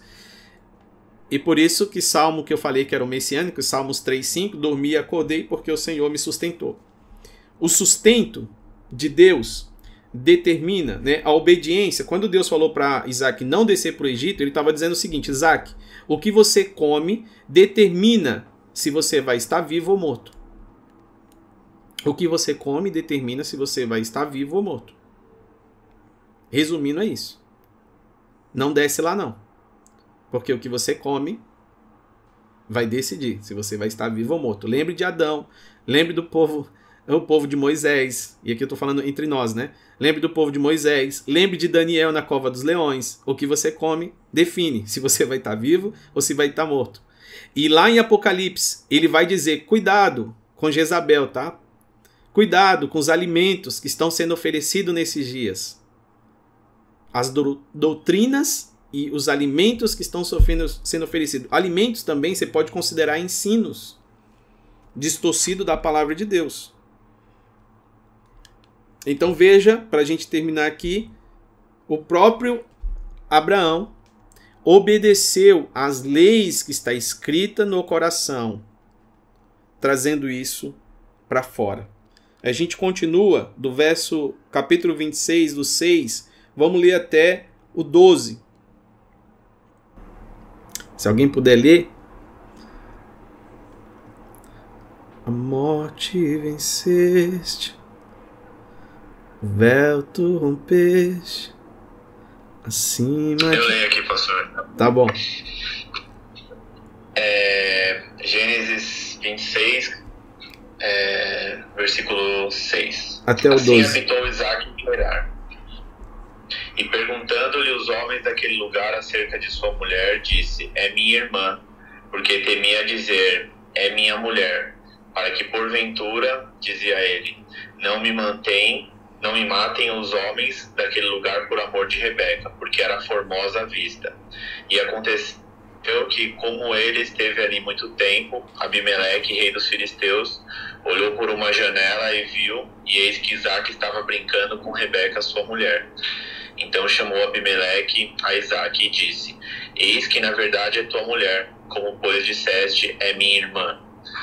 E disse-lhe Isaac: Porque eu dizia, para que eu, porventura, não morra por causa dela. E disse Abimeleque: Que é isso que nos fizeste? Facilmente se teria deitado alguém deste povo com a tua mulher, e tu terias trazido sobre nós o delito? É até o 12? Isso. Tá. E mandou Abimeleque a todo o povo, dizendo: Qualquer que tocar neste homem ou em sua mulher, certamente morrerá. E semeou Isaac naquela mesma terra e colheu naquele mesmo ano sem medidas, porque o Senhor o abençoava. Bom, aqui a gente tem a parte em que nós comentamos, né? Vale a pena mentir para salvar a vida. Isaac, ele vai dizer aquele rei. Agora, eu não sei se vocês lembram, essa mesma história se repete porque há um caso muito parecido que aconteceu com seu pai, né? O pai, a mulher é estéreo. O pai acontece a mesma coisa de não oficializar dizendo que ela é a sua esposa. Agora o filho vai praticar as mesmas questões de não dizer de novo, com medo de morrer, ele não dizer que ela era a sua esposa, até que o Senhor permitiu pela janela. Janela fala sobre a salvação. Ele viu pela janela, a janela, o que ele, o Isaac e a Rebeca estavam fazendo. Então ele descobriu, e ele descobrindo, né? Ele disse: Que é isso que nos fizestes? Facilmente teria deitado alguém deste povo com a tua mulher, e teria trazido culpa do pecado sobre nós. Quem está lá em Gênesis 29. Se a gente puder ler em Gênesis 29. E Abimeleque ordenou, Abimeleque ordenou ao todo o povo dizendo: qualquer que tocar nesse homem ou nessa mulher certamente morrerá. Então Isaac decidiu ficar em Gerar. Ele começa a prosperar por, por ter obedecido né, ao Senhor. Então essa obediência gera bênção. E a terra começa a produzir. Só que tem uma outra questão que a gente vai ler aqui no verso 13 e 14 sobre o que vai acontecer daqui para frente. Mas antes disso, eu queria que abrissem, por gentileza, em Gênesis capítulo 20, o verso 9. Gênesis capítulo 20, verso 9.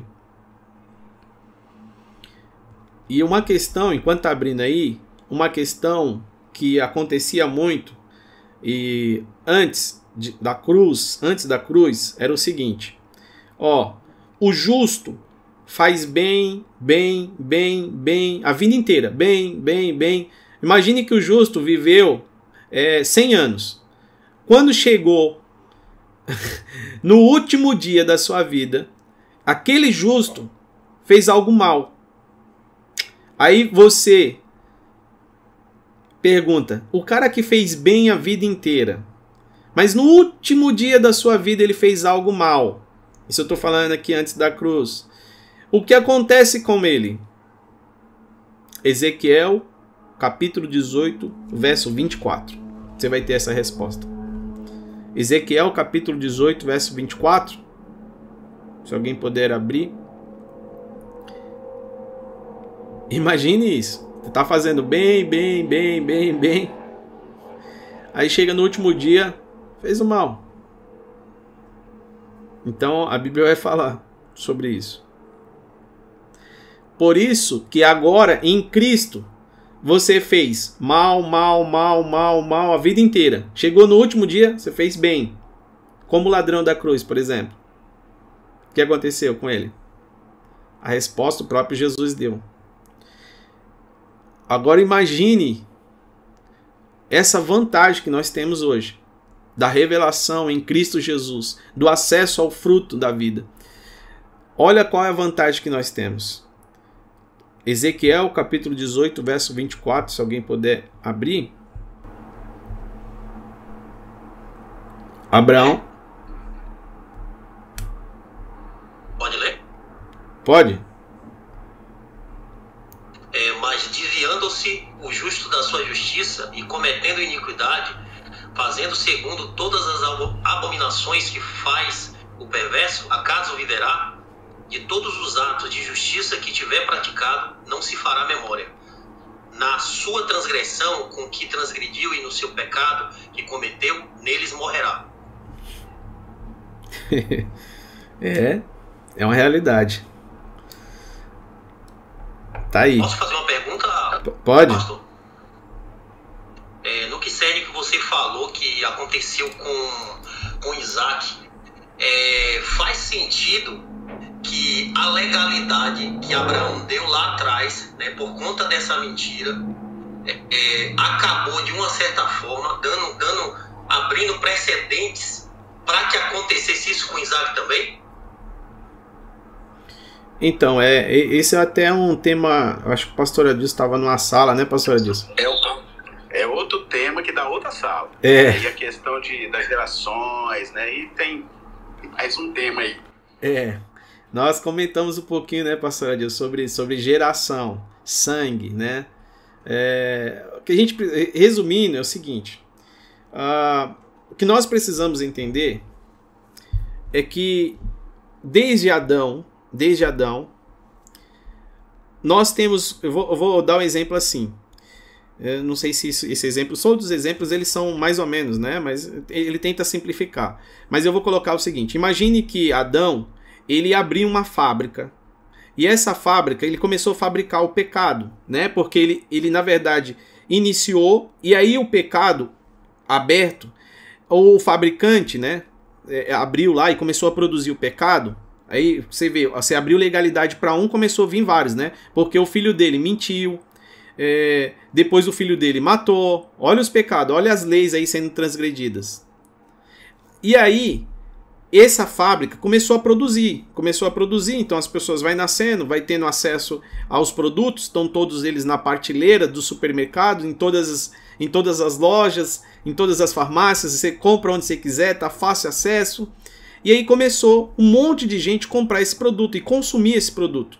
Só que esse produto, ele tem um salário junto. O salário do pecado é a morte. Então ele tem, né, junto com ele, já uma condenação já uma condenação.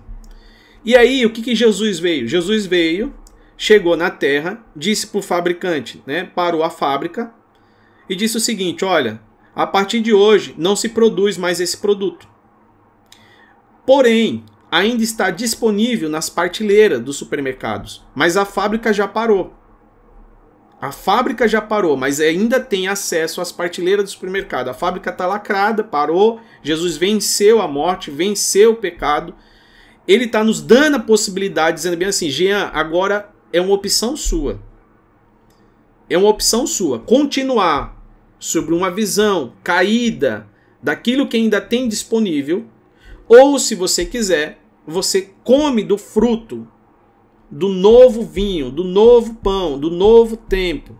Que agora Adão, é, Adão tinha acesso à fábrica original, produzia uma fábrica pirata. Agora eu estou restabelecendo a fábrica original e lacrando essa fábrica pirata. Então toda vez que nós acessamos, acessamos algo que está disponível na prateleira. Mas não existe mais uma fábrica original. Porque Aquela fábrica original já foi pago o preço e ela foi fechada. Então hoje as minhas consequências, as minhas escolhas, elas estão influenciadas pelo meu convívio, que é a partilheira que está disponível. Por exemplo, se um pai ele mente, mente, mente, mente, mente, mente, mente, mente. O que, que você acha que vai acontecer com o filho? Mentir. Porque o filho faz o que vê o pai fazer, assim que a Bíblia diz. Então, se o pai rouba, rouba, rouba, rouba, rouba, a tendência, não estou dizendo que isso aqui é uma regra, tá? É uma tendência muito grande, porque o filho ele vai beber da mesma fonte que o pai bebe. Nós vamos ler lá na frente que Isaac, olha que interessante, Isaac, em vez de cavar novos poços, Isaac vai desentulhar os poços do seu pai. E por que, que Isaac fez isso? Porque Isaac estava dizendo o seguinte: eu não preciso beber em onta fonte, eu vou beber na fonte que meu pai bebeu, e os poços eu vou desentulhar porque eu tenho fé que os fundamentos que ele estabeleceu é o que eu preciso para continuar.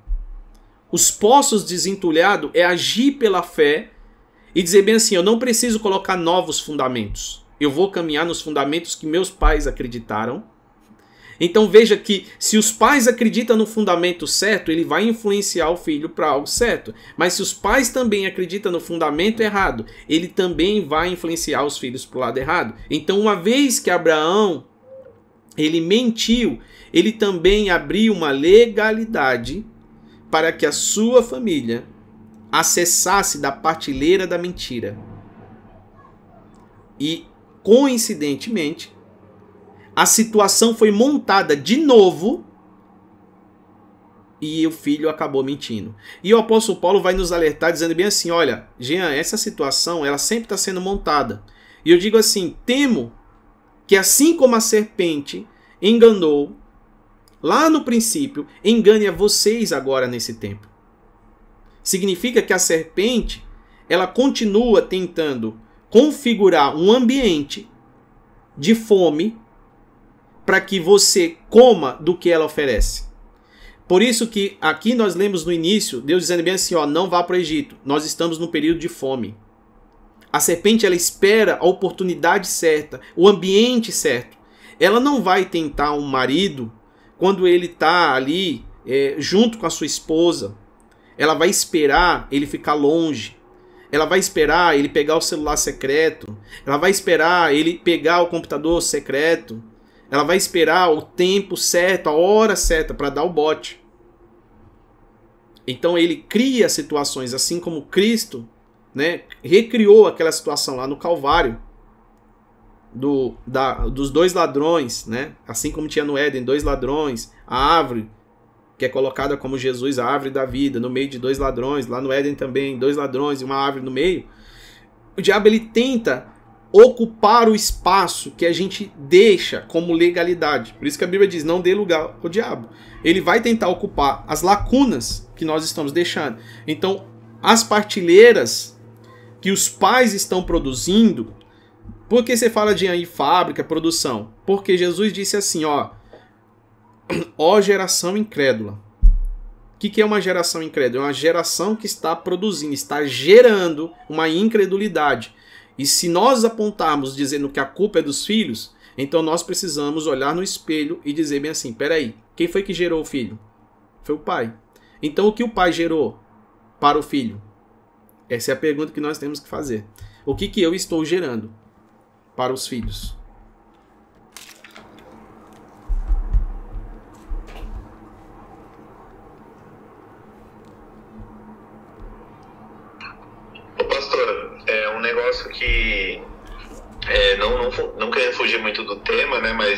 Em Ezequiel 18, lá no início, ele fala também da responsabilidade pessoal, né, que, que Deus vem falando, né, é, lá no versículo 2 lá do 18 de Ezequiel, que tendes vós acerca da terra de Israel, proferido este provérbio, dizendo: Os pais comeram uvas verdes, e os dentes dos filhos é que se embotaram. Tão certo como eu vivo, diz o Senhor Deus: jamais direis este provérbio em Israel. Eis que todas as almas são minhas, como a alma do pai, também a alma do filho é minha. A alma que pecar, essa morrerá. Também cai por terra essa questão de, de maldição, né, de geração, né, porque cada um é responsável pessoal pelos seus atos, né. Sim, a responsabilidade é individual. A responsabilidade é individual. Agora, o que nós estamos comentando é sobre quando o pai gera o ambiente propício para que isso aconteça. Por exemplo, é, a responsabilidade de. Deixa eu pegar um pecado aqui, dar um, citar um exemplo. É, tem pais, tem pais que incentivavam os seus filhos dando revista de mulheres pelada para incentivar, dizer não, meu filho é homem, tal, tal aqui é a revista. Então veja, quem está cometendo o pecado? O filho e o pai. Quem incentivou o filho a caminhar? Quem criou o ambiente para o filho? O pai. Então o pai tem responsabilidade sobre o que está acontecendo e o filho também por escolher aceitar aquilo que o pai te ofereceu. Só que a responsabilidade também do pai é grande. É grande sobre isso. Entendeu? São casos, eu sei que são casos um pouco diferentes, mas o que o pai gerou também será cobrado por aquilo que ele gerou. E não sobre o pecado que o filho cometeu, mas sobre aquilo que o pai gerou. Sim, sim, é sobre a influência é, que você está falando, né? Não, eu entendi, é só para deixar clara essa questão do, da escolha, né? Que mesmo tendo a influência, é, você não nenhum paga pelo pecado do outro, né? É somente se for conivente, né? E tiver é, os dois caindo na, no mesmo erro, né? O pecado é sempre individual, né? Porque a salvação também é individual, né? Deus trata com cada um de maneira muito particular. Sim, pecado individual, ainda que esteja eu e você cometendo um pecado junto, Deus vai tratar com você, né? Vai tratar com você e vai tratar comigo. Às vezes, dependendo do meu grau e o meu nivelamento espiritual, às vezes a cajadada que vem em mim é diferente da sua. Ela vai vir com mais dolorida em mim, menos dolorida em você, ou vice-versa, né? Mas sempre de uma forma bem específica, né? E ali, só para descansar o Jean um pouquinho, eu vou só fazer um comentário aqui. Você imaginou, mas você, né, a, a vida do cristão ser repreendido por, pelo mundo? Observe, né, Isaac, né, conhecia o pai, o pai chegou ao ponto de falar assim: você não vai, eu, eu, eu conheço tanto meu Deus que é de mistura que você vai buscar uma mulher lá na minha terra tá? Para não misturar. E aí ele vem, né, e, e, se apresenta ao rei, mente para o rei. E quem é que repreende ele? O mundo, né? Observa. Ao invés de confiar em Deus, Isaac comprometeu a segurança espiritual dele e a outra pessoa, né? O mundo, é, veja bem, né? É claro que o mundo está debaixo de uma graça chamada graça comum, isso é uma questão teológica, mas aí né, Isaac, toda a família dele, todo o clã dele estava debaixo de uma graça especial de Deus, escolhido por Deus. Então, imagine, né? O mundo espera de nós um comportamento decente e aí nós decepcionamos o mundo, né? Com mentira, como foi o caso dele, né? Então, veja bem nessa força restriente, né? É, do mundo atuando contra os escolhidos de Deus. Então, é um detalhezinho aí também que está nesse é, é a igreja ensinando, é o mundo ensinando a igreja como fazer o culto, né?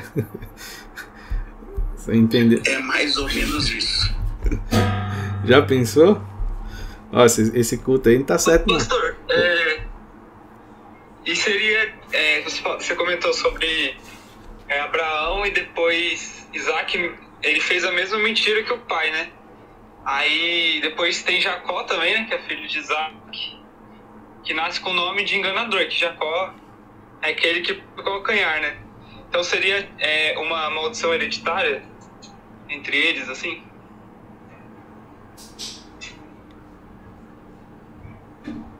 Pastora diz, quer responder? Esse é um, é um, é um tema extremamente é, é, eu vou até chamar de polêmico, né, porque depende muito das linhas doutrinárias.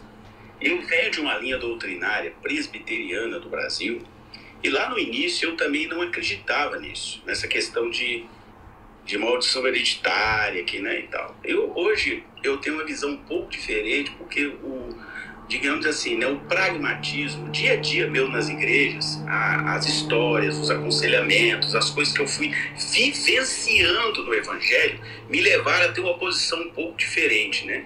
Eu vejo que algumas legalidades que se dá, elas, o, demônio toma aquilo para ele e começa a querer repetir na família, né? Então eu, eu atendo aqui pessoas cuja avó tiveram um determinado tipo de comportamento e depois de alguma maneira se repetiu na mãe e agora está tendendo a repetir na filha. Então é, a, a, isso eu é uma, foi uma decisão vivencial minha como pastor. Eu vivenciei essas coisas e comecei a perceber de que aquela oração de Daniel lá, quando ele ora pelos pecados dos seus antepassados e tal, faz algum sentido. Então, é, é, eu tenho uma visão de maldição hereditária um pouco diferente de algumas correntes, mas eu acredito nelas. Ó, eu vou citar menção aqui a Gálatas capítulo 3 e o verso 6. Eu só vou inverter aqui para que a gente pense um pouquinho também sobre isso. Existe benção hereditária? E aí eu vou ler Gálatas capítulo 3, 6. E a gente não foge do tema, nós estamos em Abraão aqui. Vamos dizer assim, o que está escrito aqui? Gálatas capítulo 3, o verso 6, diz assim, Considere-se o exemplo de Abraão. Ele creu em Deus, e isso foi-lhe creditado como justiça. Estejam certos, portanto, de que os que são da fé, estes são os filhos de Abraão. Aí você vai continuar para entender. Provendo as escrituras que Deus justificará por meio da fé os gentios, anunciando primeiro as boas novas a Abraão. Por meio de vocês todas as nações serão abençoadas. Isso Deus falando a Abraão. Assim os que são da fé são abençoados juntamente com Abraão, homem de fé. Já, já os que, pela prática da lei, estão debaixo de maldição, olha aqui, os que praticam a lei estão debaixo de maldição, pois está escrito: Maldito todo aquele que não persiste em praticar todas as coisas escritas no livro da lei. Então é maldito todo aquele que persiste em não praticar todas as coisas escritas no livro da lei. Aí ele vai dizendo: evidente que diante de Deus ninguém é justificado pela lei, pois o justo viverá pela fé. A lei não é baseada, a lei não é baseada na fé. Pelo contrário, quem pratica estas coisas, por elas viverá. Foi o que nós lemos. Cristo nos remiu da maldição da lei quando se tornou maldição em nosso lugar, por isso está escrito: todo aquele que for pendurado no madeiro. Isto para que em Cristo Jesus as bênçãos de Abraão, olha isso, para que em Cristo Jesus, não fala as bênçãos de Cristo, fala para que, isso para que em Cristo Jesus as bênçãos de Abraão chegassem também ao gentio. Isso é uma bênção hereditária? As bênçãos de Abraão chegassem também ao gentio? para que recebêssemos a promessa do Espírito mediante a fé. Irmãos, humanamente falando, ninguém pode anular o testamento depois de ratificá-lo, nem acrescentar algo. Assim também as promessas feitas a Abraão e ao seu descendente, seu no singular. A Escritura não diz aos seus descendentes, como se falado de muitos, mas ao seu descendente, dando a entender que se trata de um só, isso é, Cristo. Então, as bênçãos de Abraão está ao seu descendente, mas ela também alcança através desse descendente que pela fé for enxertado aos gentios. A pergunta é: existe bênção hereditária? Ou seja, se eu sou abençoado, meu filho pode ser abençoado? Através das bênçãos que estão sobre a minha casa? Lembra do sangue que, passado sobre o umbral da porta, toda a casa seria abençoada, toda a casa, todos os primogênitos da casa seriam salvos? crê no Senhor Jesus, será salvo tu e a tua casa. Então existe bênção hereditária? Essa a pergunta. Será que existe isso? Pastor Jean. Oi. É, em Deuteronômio 22, versículo 8, ele, ele faz uma, uma recomendação muito relevante, que diz assim: quando você construir uma casa nova, faça um parapeito em torno do terraço, para que não traga sobre a sua casa a culpa pelo derramamento de sangue inocente, caso alguém caia do terraço. Ou seja, aqui ele está falando de uma geração. Você casa, constrói uma casa, vai morar, vai ter filhos, e essa culpa de sangue, por uma negligência, ela vai ficar instalada ali naquela família. E a partir daquela família já vem uma nova geração. Então, quando a gente pula para Deuteronômio 28, aqui tem um manual, um manual sobre as bênçãos da obediência e sobre as maldições da desobediência. E quando a gente vai lá para o Novo Testamento, Jesus é claro: eu não vim anular a lei, mas vim para cumpri-la. Então, essa separação, isso queima muito meu coração, porque eu, eu, eu uso muito esse versículo. Eu fui cega, hoje vejo. Quando eu não entendia e ignorava isso, e graças a Deus foi por um curto tempo, eu apanhava emocionalmente é, do inimigo. Porque naquilo que a gente não acredita, ele quer que a gente não creia nisso, ele quer que a gente não entenda. Porque aí ele vai avançando em determinadas áreas e que a hum. gente diz, não, mas se eu não fiz, não tenho nada a ver com isso, então comigo não vai acontecer.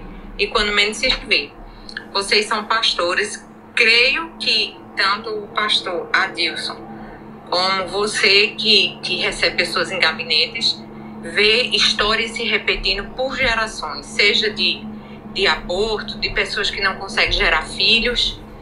E, é, é, é e vocês estão, o senhor está falando exatamente né, sobre, o, sobre Isaac. E a, a esposa dele também não conseguia gerar. Então, assim, não existe coincidência, né? Na Bíblia, não existe coincidência. E as coincidências também não existem na nossa vida, na nossa geração atual. A gente vê coisas se repetindo e quando a gente vai desmiuçar, a gente percebe. É, eu também passei por uma experiência que eu quis entender, mas não tinha ninguém por perto da família e eu fui buscar isso com Deus. E Ele me revelou várias coisas passadas de, de, de bisavô. E, e eu orei a Deus, quebrando tudo isso, e depois tudo veio confirmando, porque eu fui buscar na família, sem, sem dizer o porquê, mas tentando entender algumas coisas. Enfim, é, para quem não aceita, né, ou não entendeu ainda, tenha muito cuidado com isso. É muito perigoso negar o óbvio que está na palavra de Deus. E para quem realmente é, quer entender um pouco mais, o, o manual disso aí está em Deuteronômio 28. A, a Bíblia está recheada disso, mas esse manual aqui descortinou muita coisa nas cortinas dos meus olhos espirituais. É, esse é um tema bem, bem, como disse o pastor Adilson, um tema para a gente fazer uma outra sala só sobre esse tema, que a gente pode ir em vários né, textos, navegar ali. É, tem muitas questões. Por exemplo, é, só para que a gente entenda um pouquinho, eu vou falar um versículo aqui que é o versículo chave, né? É, porque Deus amou o mundo de tal maneira que deu seu Filho unigênito para que todo aquele que nele crê não pereça, mas tenha vida eterna. Mas aquele que não crê já está condenado. Então, veja o seguinte: existe uma condenação, uma condenação que já está posta desde Adão. E só é possível você sair dessa condenação em Cristo Jesus. Por quê? Porque ele já cumpriu ela. Ele já pagou, ele já tomou o cálice da ira, ele já tomou, Pai, se for possível, afasta de mim esse cálice. Então, o único lugar onde eu posso estar livre da condenação, por isso que a Bíblia diz que nenhuma condenação há para aqueles que estão em Cristo Jesus, é só nele. Eu preciso retornar para esse lugar. E aí, e Deus começa falando aqui a Isaac, dizendo bem assim: não volte ao Egito, não vá para o Egito. Seu pai deu uma passada por lá, mas não, não volte para lá não. Seu pai comprou terras. Permaneça nessas terras que ele comprou. Inclusive, tem muitos poços aqui. Se você precisar, só que pela fé, vai lá e desentulha esses poços. Mas que todos os que estão fora de Cristo já estão condenados, a própria Bíblia diz sobre essa condenação. E aí você fala, mas como assim? Eu nasci, acabei de nascer, já estou condenado? É, aí é outra questão, né?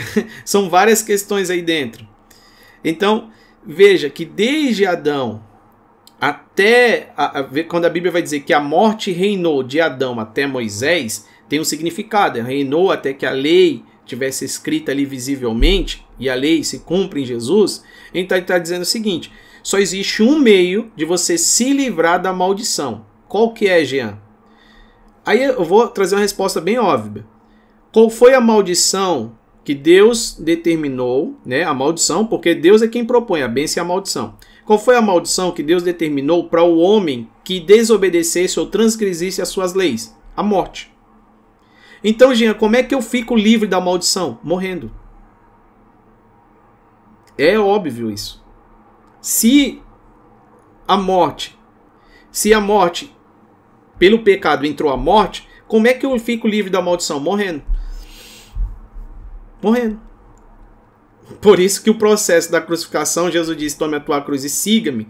E o apóstolo Paulo diz que se nós estamos nele, com ele nós morremos e com ele nós ressuscitamos, ou seja, ele, ele, traz uma figura dizendo bem assim: você vai precisar nascer de novo, porque o seu nascimento antigo já está condenado e não tem como você escapar da condenação, a única chance é que você morra e nasça de novo. Por isso que Moisés, que recebeu a lei, ele não entra em Canaã, o Moisés humano, mas o Moisés, pelo Espírito, acessa Canaã. O próprio Jesus vai transfigurar no monte com Moisés e Elias. Para a gente entender o seguinte: olha, o que o Jean faz no velho pode melhorar, pode dar cambalhota, pode saltar, pode subir a parede, já está condenado, não tem o que fazer. Mas o que o Jean faz no novo, aí sim. Por isso que o mais velho vai se submeter ao mais novo. Foi assim com Jacó e Esaú, foi assim com Caim e Abel, foi assim com todos os irmãos, né? A grande maioria. O mais velho se submetendo ao mais novo, porque isso falava sobre um algo espiritual para que a gente pudesse entender. Só a minha nova criatura é a única que está debaixo das bênçãos. E como é que eu passo da velha para nova? Só através de Jesus. Então, as maldições, ela termina em Jesus, mas se eu não estou em Cristo, elas não terminam. Porque só existe um meio. Oi.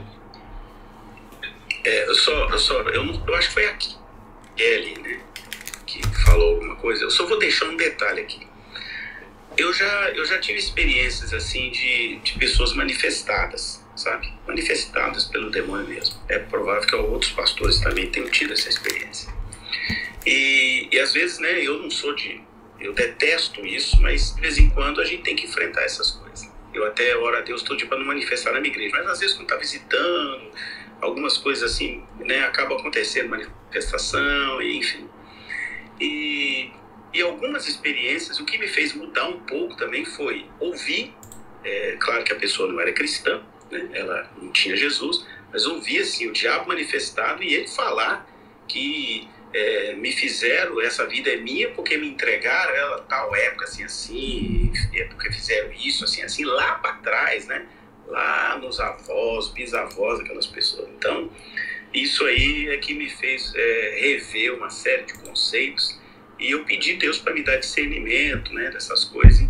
E, e aí o discernimento foi repetir para mim umas duas vezes manifestações diversas em outras situações onde o demônio manifestado, sei que muita gente às vezes nem acredita nisso, é falar que as das legalidades, o que que fizeram, inclusive contar o que, que fez, o que, que não fez. Eu detesto dar microfone para demônio, mas isso aí eu acho que Deus permitiu para que eu entendesse determinadas questões assim que muitas vezes né, ultrapassa o nosso, a nossa mente humana. Assim.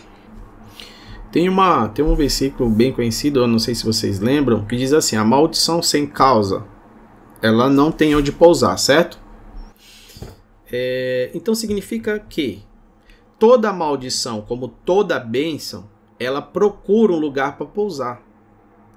E o problema é que tem pessoas que já deixou lugar para a maldição pousar. Então ela sempre encontra o lugar para pousar. A maldição sem causa ela não tem como pousar. E a benção também ela busca o lugar para pousar. Foi assim em Cristo Jesus, o Espírito repousou sobre ele, repousou. Foi assim quando Noé soltou a pomba, que ela acha um galho e pousa sobre aquele galho e ela já não retorna mais. Então tudo precisa de um lugar para pousar. Então imagine que as bênçãos e as maldições, quando Jesus disse, quando o próprio Deus, né, vai dizer: "Hoje eu tomo os céus e a terra por juramento", imagine uma ave. Essa ave, ela pode, você pode chamar essa ave 1 um, de bênção e pode chamar ave 2 de maldição. Se acredita que uma ave, ela pode voar 24 horas sem parar? Não. Uma hora ela vai precisar pousar. Então, tanto as bênçãos como a maldição, ela busca um lugar para pousar. E aí é que está o problema. Se nós não estamos em Cristo, Jesus mesmo vai dizer o seguinte lá no final: Apartai-vos de mim, porque eu não conheço. Malditos. Malditos. Jesus vai chamar essas pessoas de malditos. Por quê? Porque eles escolheram dar pouso à maldição. Como é que eu dou pouso? Legalidade, trans, transgredindo as leis. E se a família continuar transgredindo, sempre haverá um lugar para pousar. Sem, quer, quer entender um pouquinho mais? Eu estou citando os animais para que você entenda um pouco mais. Lembra daquele endemoniado de Gadara? O homem estava ali no, no cemitério. Por que ele está no cemitério? Cemitério é onde você coloca as pessoas para repousar, para descansar. Acabou. Já não, as pessoas que eu falo corpo, né? Para descansar ali, porque alguns acham que está ali ainda. Mas coloca ali. É como se fosse um lugar de descanso. Ok.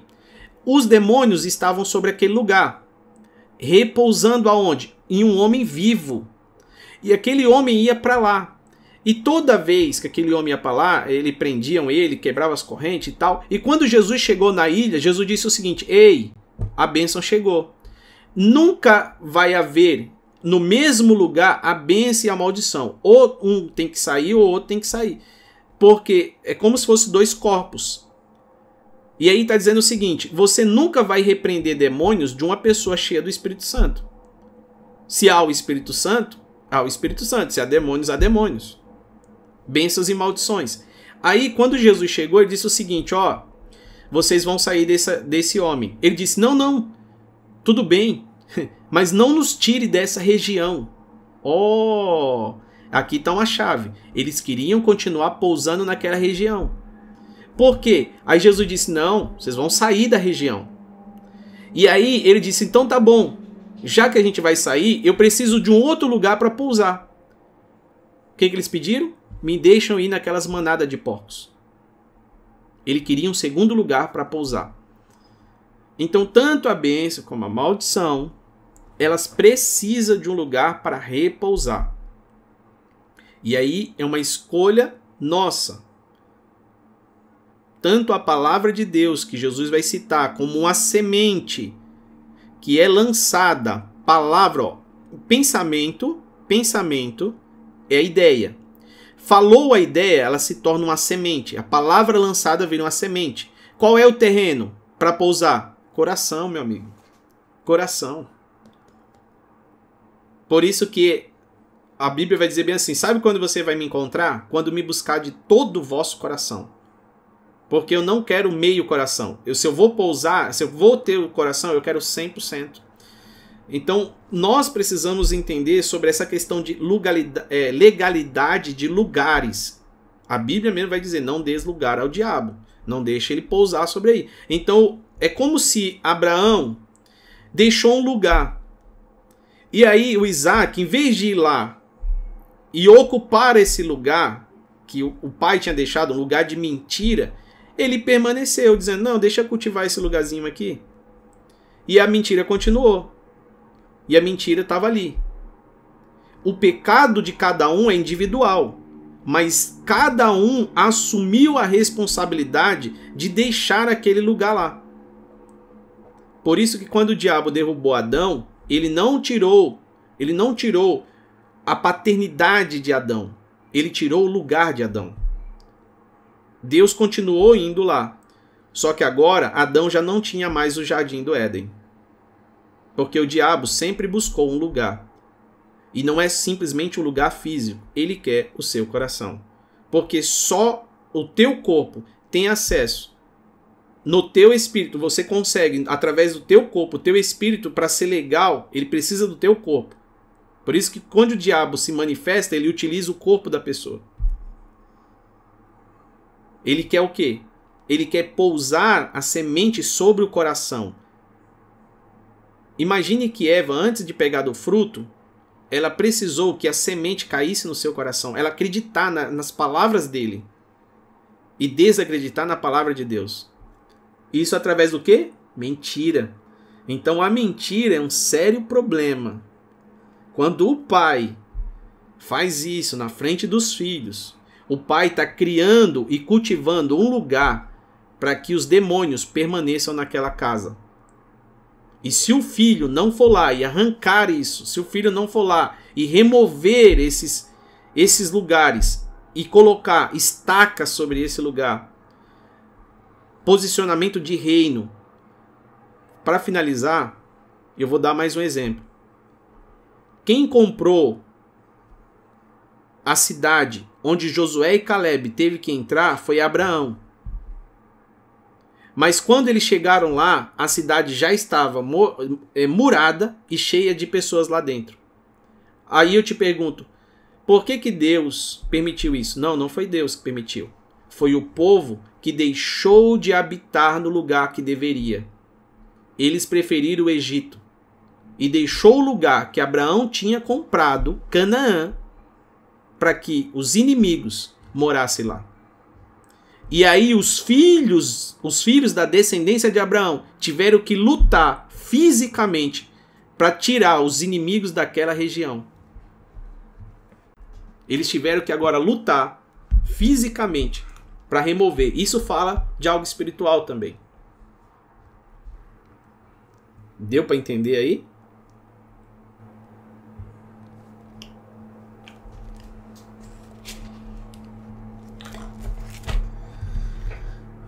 Então vamos, vamos continuar.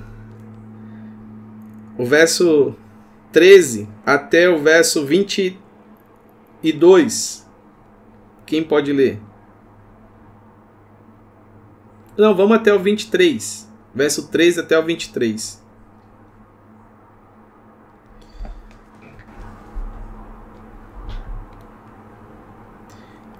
Alguém que está perto da Bíblia?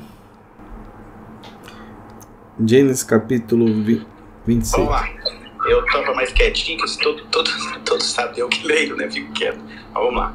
Enriqueceu-se o homem, prosperou e ficou riquíssimo possuía ovelhas e bois e grande número de servos, de maneira que os filisteus lhe tinham inveja. E por isso lhe entulharam todos os poços que os servos de seu pai haviam cavado nos dias de Abraão, enchendo-os de terra. Disse Abimeleque a Isaac: Aparta-te de nós, porque já és muito mais poderoso do que nós. Então Isaac saiu dali e se acampou no vale de Gerar, onde habitou. E tornou Isaac a abrir poços que se cavaram nos dias de Abraão, seu pai, porque os filisteus os haviam entulhado depois da morte de Abraão. E lhes deu os mesmos nomes que já seu pai lhes havia posto. Cavaram os servos de Isaac no vale e acharam um poço de água nascente. Mas os pastores de Gerar contenderam com os pastores de Isaac, dizendo: Esta água é nossa. Por isso chamou o poço de Ezeque, porque contenderam com ele. Então cavaram outro poço, e também por causa desse contenderam por isso recebeu o nome de Sitna. Partindo dali, cavou ainda outro poço, e como por esse não contenderam, chamou-lhe Reobote, disse-lhe, porque agora nos deu lugar o Senhor e prosperaram até na terra. É só, Jean, já tem a chave aqui, hein? São três, tá? já pode soltar já aí. Não, fala aí, depois eu. Tá. A chave que tem. Tá. É três, né? A chave é três. É. três. é. Só no terceiro é que. O que, que acontece no terceiro? Não houve mais contenda e jorrou água abundante para eles. No terceiro, quem é o terceiro? Jesus, sabe? Jesus, por isso Jesus fala: Eu sou a água viva, né? Aquele que beber de mim jamais terá sede. Então, observe, né? Aqui é o número 3, né? Que é Jesus completando aí uma visão é, messiânica, né? Aqui está uma, uma, uma, tipologia messiânica. Jesus é que finalmente vai dele vai jorrar a água da vida. E inclusive quando Jesus chegou para aquela mulher para dar pedir água, né? Na verdade ele foi para dar água também. E aí a mulher disse bem assim: És tu maior que nosso pai Jacó? Quem que é Jacó? O terceiro, né? Aí Jesus está dizendo: Não, então deixa eu te explicar quem sou eu. Eu sou o dono de todas essas fontes aí. Eu sou o dono de todos eles. Eu sou o Deus de Abraão, Isaac e Jacó. Deixa eu te explicar quem sou eu. Então, ali, é, é, esses três poços, e cada um deles, né? É, o primeiro, primeiro poço significa contenda. O segundo poço, o nome significa inimizade, né? Sitna, inimizade. Então veja que já os dois, os dois poços e o segundo, olha o segundo, o terceiro poço, quer dizer, que é Reobote, né? Significa lugar amplo. Lugar amplo. No primeiro, no primeiro aqui, só para a gente voltar um pouquinho aqui antes, ó, é, cadê, cadê, cadê? Primeiro, todos os poços, no verso 15, né? Todos os poços que o servo todos os poços que o servo do seu pai tinha cavado nos dias que seu pai Abraão, os filisteus entulharam cobrindo as terras. Então os filisteus não trataram bem a Isaac, considerando ele como estrangeiro. Não quiseram, né? Não quiseram. É... Mas Deus, ele considera os estrangeiros como órfãos. Então, Inclusive o próprio Jesus vai falar sobre ele estar estrangeiro, né? E não me acolheste. É, depois, no verso capítulo 26, o verso 16, e disse a Abimeleque a Isaac: Aparta de nós, porque é muito poderoso do que nós. Aí começa a inveja, né? A luta entre Isaac e Abimeleque por causa dos poços encontrados é uma lição que nós podemos tirar hoje. Qual que é essa lição dos poços? Primeiro poço, primeiro poço fala sobre uma herança. Porque os poços que ele começa a cavar é uma herança. Então Deus te deu uma herança. Ok. Devemos, antes de tudo, fazer o que? Honrar os nossos pais. A fim de ter aquilo que os nossos pais receberam, nós precisamos primeiro honrar os nossos pais e depois começar a desfrutar dos nossos próprios poços. Então, antes de Isaac cavar poço, ele foi desentulhar os poços do pai. O que, que significa isso? Primeiro, honra o teu pai e a tua mãe. Esse é um mandamento com promessa. Honra o que os pais deixaram. Eu vejo muitos jovens hoje, né? Não, que a gente tem uma, uma visão nova da igreja, olha, a igreja agora não vai ser mais dentro do templo, não vai ser nos estádios, não vai ser. Não, a igreja agora, nós estamos underground, nós estamos no. Calma, meu amigo, calma. Por que, que talvez você não desentulha primeiro os poços? Honra os pais. O que tantos de gente que já perderam a vida por causa. Calma, não sai destruindo tudo, não. Você vai ter o seu tempo de construir no seu tempo. Tenha calma. Mas antes disso, honra os pais primeiro. Você vê que ele, ele vai primeiro desentulhar os poços dos, do pai, Abraão, né? Porque é herança. Então ele, ele não rejeita a herança, ele recebe a herança, cuida daquilo em fé e começa a ter água. Aquilo começa a te prosperar tanto, a honra aos pais, começa a te prosperar tanto que agora incomoda o restante dos inimigos, que aparentemente aqui já se torna inimigo, né? Mas eles ficam incomodados, ainda não tão como inimigo assim, mas eles já começam a ficar incomodados pela prosperidade que está acontecendo ali. E aí, no verso 17, então Isaac partiu dali, acampou no vale de Gerá, onde habitou, e ali ele vai começar agora. Isaac tornou a cavar os poços que foram cavados nos dias dos seus pais, Abraão, E os filisteus entulharam depois da morte de Abraão. Olha que interessante. Em que tempo os filisteus foram entulhar? Assim que Abraão morreu, na sequência os filisteus foram lá entulhar os poços. O que, que significa isso? O inimigo vem tentando fazer com que você não tenha acesso à herança, porque os poços sinalizavam propriedades. Lembra que a mulher disse: És tu maior que nosso pai Jacó? Essa fonte aqui é de Jacó. Então, os poços na época, ele sinalizava como um balizador, dizendo o seguinte: ó, essa propriedade aqui, tem um poço aí? Tem. Então essa terra é de Abraão. Isaac foi lá e toma posse disso. Não, peraí. Meu pai morreu, mas eu vou desentulhar esses poços aqui. Então ele tornou a cavar, é, desentulhar os poços lá, né?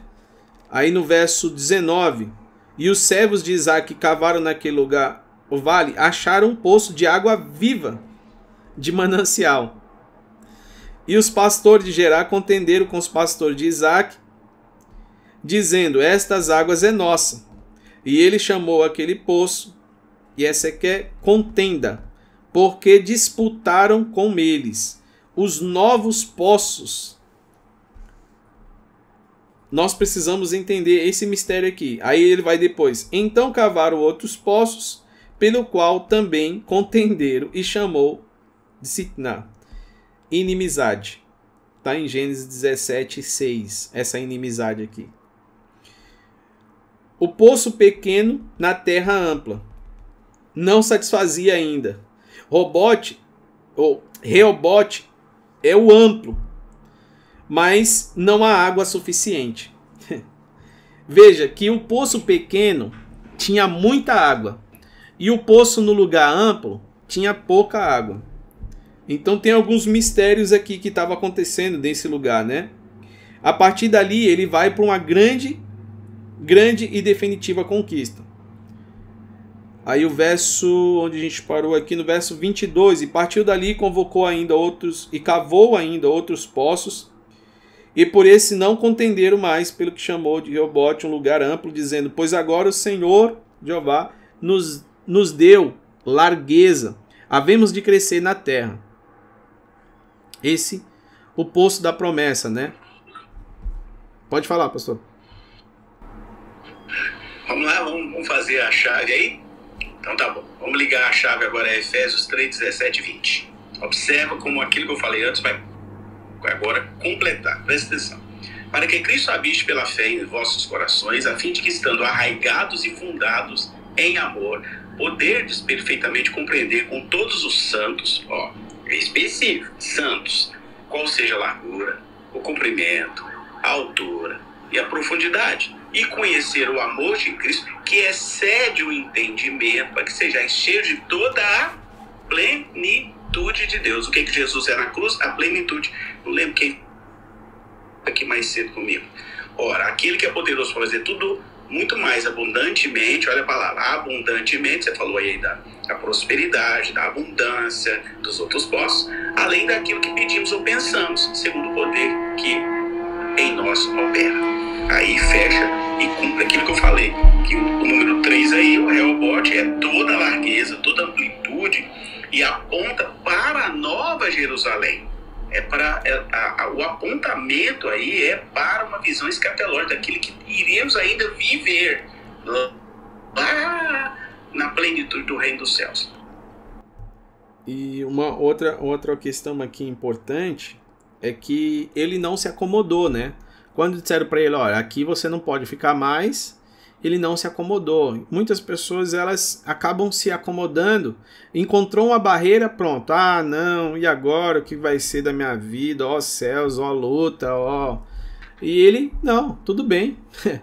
Certamente que a bondade e a misericórdia do Senhor me seguirão. Se eu sair daqui, ela vai me seguir. Não importa onde eu esteja, eu sei que a bondade e a misericórdia do Senhor me seguirão por todos os dias. Então eu vou cavar de novo. Eu vou cavar de novo e ponto. Sabe? E ele também usou uma estratégia aqui de pacificação, né? O príncipe da paz é aquele que vence a guerra. Ele usou uma, uma estratégia aqui de tudo bem, vocês querem isso aqui? Vocês gostaram da água que eu estou bebendo aqui? Isso aqui foi Deus que me deu. Mas vamos lá. Vamos, vamos seguir no verso 23, que aí a gente vai encontrar aqui mais algumas questões importantes, até o verso 28. Vamos lá. Dali subiu para Berseba. Na mesma noite lhe apareceu o Senhor e disse: Eu sou o Deus de Abraão, teu pai. Não temas, porque eu sou contigo. Abençoar-te-ei e multiplicarei a tua descendência por amor de Abraão, meu servo. Que coisa linda aí, meu servo. Então, levantou ali um altar e, tendo invocado o nome do Senhor, armou a sua tenda e os servos de Isaac abriram ali um poço. De Gerar foram ter com ele Abimeleque, seu amigo Alzate e Ficol, comandante do seu exército. Disse-lhes Isaac: Por que viestes a mim, pois me odiais e me expulsastes do vosso meio? Eles responderam: Vimos claramente que o Senhor é contigo. Então dissemos: Haja agora juramento entre nós e ti e façamos uma aliança contigo. Até aqui? Pode continuar para a gente entender. Tá, jura que nos não farás mal, como também não te havemos tocado, e como te fizemos somente o bem, te deixamos ir em paz. Tu és agora o abençoado do Senhor. E aí, então Isaac lhes deu um banquete, comer e beber. Levantando-se de madrugada, juraram de parte a parte. Isaac os despediu e eles foram em paz. Pode, pode continuar aqui. Vai, não, vai, então, vai, vai, então. Oi? Falhou. Vai, vai continua, continua. Tá. Nesse mesmo dia, vieram os servos de Isaac, dando-lhes notícia do poço que tinha um cavalo, e disseram: Achamos água. Ao poço chamou-lhe Seba. Por isso, Berseba é o nome daquela cidade até o dia de hoje. Aí vai passar para Esaú, né? É. Continua? Não, tranquilo. É aí, é aí que tá a chave. Ó, então é o seguinte, vamos lá, voltar aqui é, Isaac estava cavando poço atrás de poço, poço atrás de poço. Mas chegou uma hora que virou uma chave na vida dele. Qual foi a hora? Foi a hora que os inimigos se encontrou com ele e disse bem assim: olha, a gente quer fazer um acordo de paz. A gente é, sabe que é Deus que está com você, você é abençoado, não tem muito o que fazer não. Desiste de ficar tentando lutar contra você, porque não dá para vencer não. Então promete-nos que, que vocês não vão tocar em nada nosso, não vão tocar é, na nossa vida e tal. E ele firma, agora aqui está a chave. Nesse lugar, Isaac vai e levanta um altar ao Senhor. A partir daí, ele levanta um altar ao Senhor. Ele agora, cadê aqui? Deixa eu ver. Uh, ele no verso 24, 24, no 25 Ó, 25, 26 25, né? Isaac ergueu ali um altar e invocou o nome do Senhor e armou ali a sua tenda. Seus servos cavaram ali um poço. Então as bênçãos, elas estavam fluindo, mas tinha algo muito maior para acontecer na vida dele. E quando ele decidiu não simplesmente cavar poço, mas quando ele decidiu cavar o poço e levantar um altar, as coisas mudou. Os inimigos vieram fazer acordo de paz. E o poço que cavaram, que interessante, depois do acordo, os servos de, de Isaac vai dizer bem assim: olha, começou a dar água. O perdão, o perdão libera um rio, uma fonte de água viva. O perdão libera uma fonte. Quando eles fizeram aquele acordo, nós precisamos entender, tem muitas coisas retidas em nossa vida por um simples fator: falta de perdão. Não adianta você ficar cavando, cavando, cavando, cavando, cavando, cavando. Você pode até achar água, mas achar água sem paz. Ele disse: Não, aqui eu vou levantar um altar ao Senhor. Então ele dá a glória e a honra ao Senhor. Então, quando Deus te permite que você cave, você acha essa água, ou seja, a tua vida começa a melhorar. Aí você hum, esqueceu de quem foi que te deu a água, quem foi que te deu a fonte. Lembre-se de quem te forneceu a água. Então, quem te forneceu a água, ele é a tua fonte. Não é o teu emprego que é a tua fonte de renda. A tua fonte de renda é o teu Senhor. A tua fonte de renda, ou seja, quem, quem é que está a fonte? A fonte é Deus. Nós nunca podemos nos esquecer disso. Senão nós vamos falando as palavras e essas palavras começam a nos trazer um sentido seguinte: ah, qual é a sua fonte de renda hoje? Claro, você está conversando com ímpio, você dizer bem assim: olha, é Deus. Ô Abraão, cadê o cordeiro? Deus proverá. Ele é quem provê. Abraão tinha isso. Então Isaac agora, ele, opa, peraí, vamos levantar um altar aqui ao Senhor. Papai fazia assim, papai levantou quatro altares. Eu vou levantar aqui um altar ao Senhor. Aí, meu amigo, o jogo virou ali. Começa a acontecer coisas diferentes agora. Do verso 26, né? Podemos cavar os poços, mas enquanto não temos comparecido, olha isso. A gente pode acabar cavando vários poços, mas se a gente não comparecer diante do encontro com Deus, nós não vamos experimentar uma conversão de fato. Teremos apenas cavados poços e se frustrados. Deus renova o pacto com o filho no momento da conversão. O que é a conversão? Ele vai dizer bem assim: não, peraí, deixa eu, deixa eu voltar para aquilo que meu pai me ensinou eu vou levantar um altar ao Senhor aqui, diante desse poço. Ele vai, então Abimeleque veio a Gerar com o chefe dos exércitos e perguntou a Isaac, né? Por que vieste, perguntou a Isaac, por que vieste ter comigo? Ele tinha acabado de levantar o altar. Visto que me odiais? Então ele estava achando, será que esse cara veio para cá de novo para arrumar problema? E aí ele faz um pacto, né? ele faz um pacto libera o perdão, libera o perdão, e aí, deixa eu ver aqui o verso.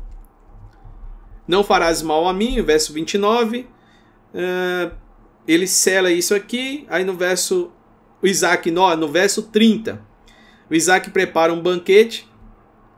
Aí você pode até louvar aquele hino, né? Quem te viu na prova e não te ajudou, quando vê você na benção vai se arrepender. Aí, aqui ele prepara um banquete. E ele nos dá uma chave aqui também, né? É, muitos, muitos acham assim, quem te viu passar na prova e não te ajudou. É, Davi, ele tinha, eu vejo quando eu leio os Salmos, eu vejo que Davi, no início, ele tinha uma mentalidade mesmo assim, né? Deus destrói meus inimigos, Deus mata meus inimigos, Deus pega o queixo deles, Deus acaba com eles. Mas chegou uma hora que eu acho que ele tava vendo que não tava funcionando. Aí ele vai dizer bem assim, lá na frente ele vai mais maduro, vai dizer assim: Deus, Faz o seguinte. Não destrói mais não. Faz assim. Prepara uma mesa na presença dos meus inimigos e unge a minha cabeça. Aí ele estava dizendo: Senhor, glorifica o teu nome na frente deles. Eu não quero mais a morte deles, não. Sabe o que eu quero? Eu quero que quando o Senhor preparar a minha casa, encher a geladeira, encher os armários, permita que eles também possam sentar na mesa comer do pão e ver que a glória que eu recebi tem a ver com o Senhor. Então manifesta na mesa a eles. Por isso, Jesus disse: Eu muito esperei por esse momento comer com os discípulos. O Senhor quer isso conosco, ter comunhão conosco. E nós precisamos replicar isso, ter comunhão com os nossos irmãos. E aqui ele vai dizer o seguinte: Olha, vou preparar um banquete. Eles comeram, fizeram um acordo, liberaram o perdão. E aí, veja o verso 31. E levantando-se na manhã cedo, é, e juraram um ao outro, depois que Isaac se despediu e despediram dele em paz, as bênçãos prometidas se tornou realidade, né? Porque agora o verso 26 e 32. E naquele mesmo dia, ó, no mesmo dia, Isaac, os servos de Isaac lhe informaram sobre o poço que ele tinha cavado, dizendo: Havemos achado água. O poço já estava cavado, mas a água ainda não tinha aparecido lá. Assim que ele fez o acordo de paz, assim que ele preparou um banquete, os servos foram lá e disseram: Ó, começou a ter água aqui. Será que é por acaso?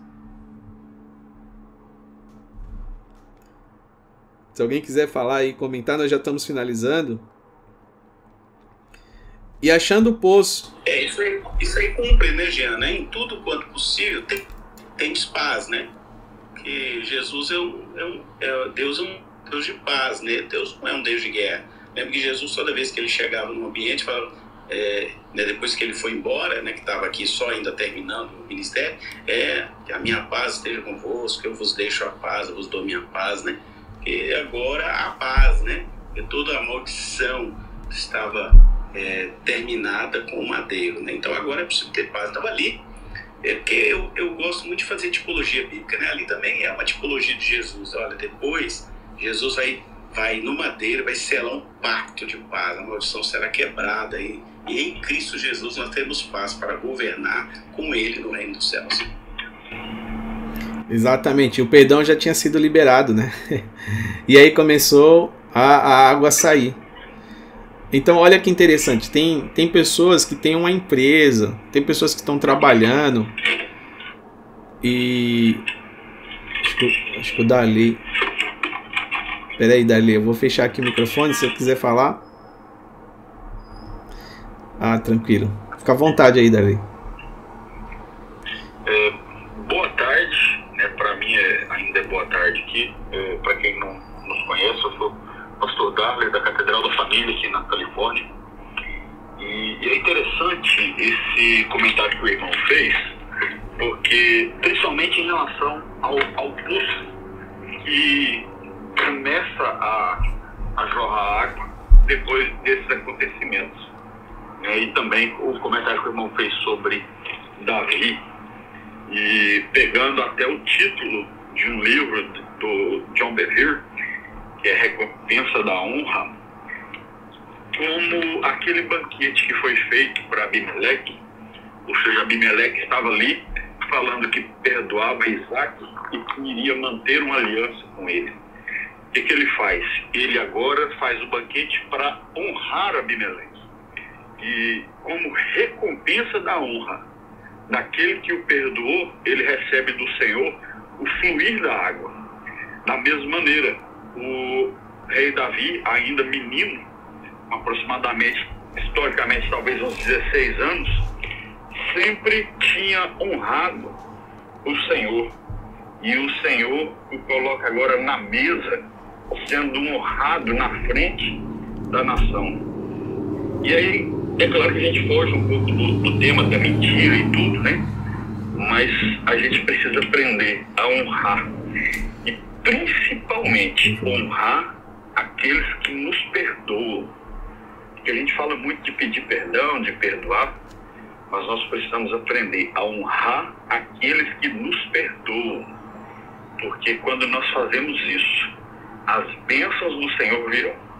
E aí a gente vai passar a viver a verdade do Evangelho de Cristo nessa terra. Então, esse é o meu breve comentário. Espero ter contribuído com alguma coisa. Que Deus abençoe os irmãos. Obrigado, pastor Darlene. Obrigado. Os irmãos também estão, fica à vontade aí. Nós já estamos finalizando daqui a pouquinho. Pastor Nuno, foi quem foi que abriu o microfone? Aquele. Kelly, é, isso que ele falou está em Provérbios, né? A humildade antecede a honra.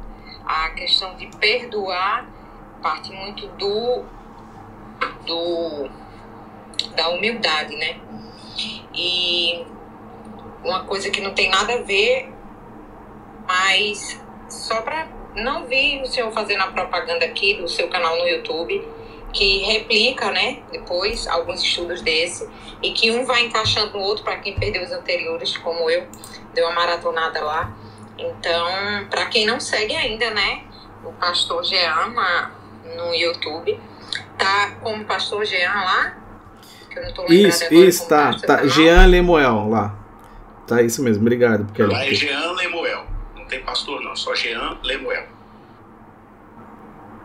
Maravilha. Quem não está seguindo ainda está perdendo grandes estudos. Eu recomendo super. E depois a gente pega com calma, vai anotando tudo, se não teve tempo hoje. Porque é uma riqueza, é uma riqueza de detalhes que o senhor traz e sobretudo sobre esse aspecto mais profundo, né, da da questão geracional que poucos canais abordam.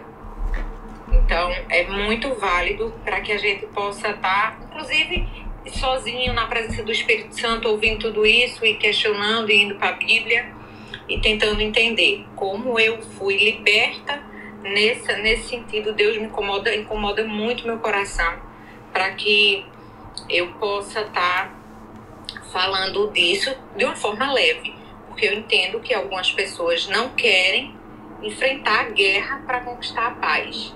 Entender sobre isso é enfrentar uma guerra para poder conquistar uma paz. Essa, essa palavra é forte, hein?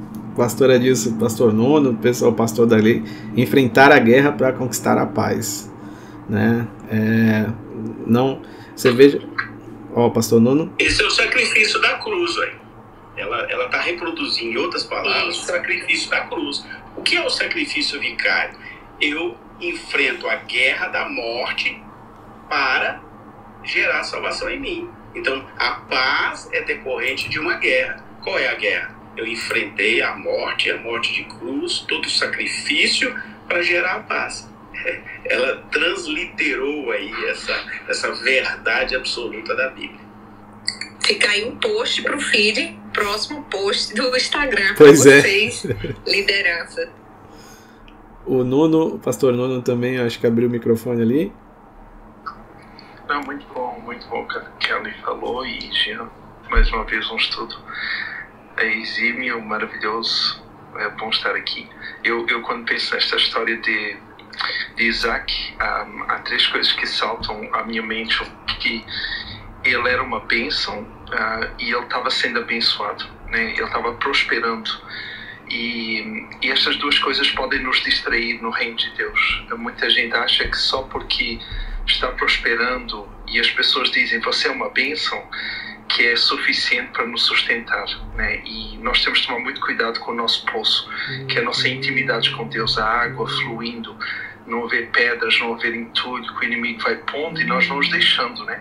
Uma distração. E estamos tão distraídos porque, ah, não, Deus está me abençoando, né? Eu sou uma bênção, todo mundo gosta de me ter, todo mundo diz, nossa, eu gosto da tua palavra, da sua mensagem, nossa, você prega tão bem, eu gosto tanto ter você perto, você é uma bênção. E de repente também Deus está abençoando você com casa nova, é, o negócio está dando certo. Então é muito fácil se distrair com o ser uma bênção e o estar sendo abençoado. O inimigo, ele por trás vai entulhando o poço, porque toda a prosperidade ela tem os dias contados sem água. Quando não há água, quando não há intimidade com Deus, e é por isso que muitas vezes nós vemos pessoas caírem, pessoas que nós dizemos, nossa, não, não dá para acreditar, ele era uma bênção, nossa, ele estava sendo abençoado, como é que ele se desviou? Não tinha intimidade com Deus. E chega uma hora que não tem mais água, morre. Então, um, esta, esta história de Isaac para mim é, um, é uma alerta para não nos distrairmos com aquilo de bom que está acontecendo à nossa volta, um, como forma de nos distrairmos de, daquilo que é o mais importante, é a comunhão com Deus. Quando você tem água fluindo, quando você tem um poço desobstruído, você pode até estar numa prisão. Ninguém nem fala que isso é uma bênção, como Jeremias. Ninguém gostava dele, só Deus. Mas ele tinha um poço aberto, um poço fluindo. Talvez você nem está prosperando, você está numa prisão, mas você tem intimidade, isso vai te dar a vida eterna. Agora, muitos naquele dia dirão: Senhor, Senhor, no teu nome eu fiz isto. Eu fui uma bênção e fui abençoado. E ele vai dizer: Afastai-vos de mim. Então, o mais importante é o poço. E claro, esse exemplo aí do altar, tremendo. Então, esta história aqui é, é tremenda. E, e a questão da mentira, realmente, Abraão abriu um legado, Isaac repetiu, mas só que só demonstra a graça de Deus, porque nenhum homem é perfeito, nem Abraão foi, nem Isaac mas uh, houve um erro, mas havia dezenas de acertos que conseguiu fazer se levantar. Então, nós podemos ver que, independente das falhas, uh, Deus não compactuou com mentira, mas Ele com certeza abençoou o altar, Ele abençoou o facto de que o poço estava sendo aberto e Ele não deixava que o inimigo uh, entulhasse ou, ou, continuamente entulhasse os poços. Então, essa história é tremenda. Obrigado, Jean. Deus te abençoe. Amém, meu pastor. É, e, é, e é assim, é muito forte isso com, com relação, né, a, a entender o pai dele já havia cavado poços e ele entender que a função principal do pai não era simplesmente cavar poços, que ele viu que os poços eles podem ser entulhados e ele vai precisar ter um trabalho, né? é, entulhar os poços, vamos imaginar, dentro do poço tem o que? Água. Ok, então quando Isaac estava escavando o poço do pai, sabe o que ele estava dizendo? A água na Bíblia representa a palavra. Sabe o que ele estava dizendo? Meu pai recebeu uma palavra e eu vou buscar ela. eu creio na palavra que meu pai recebeu. Se tu, Abraão, uma bênção. Então ele está dizendo: eu vou lá, eu vou honrar aquilo que já deixado pelos pais, vou lá cavar. E aí ele percebeu: eu estou cavando, né? E estou cavando de novo, e estou cavando de novo. Tá abençoado. O negócio está fluindo, a água está saindo.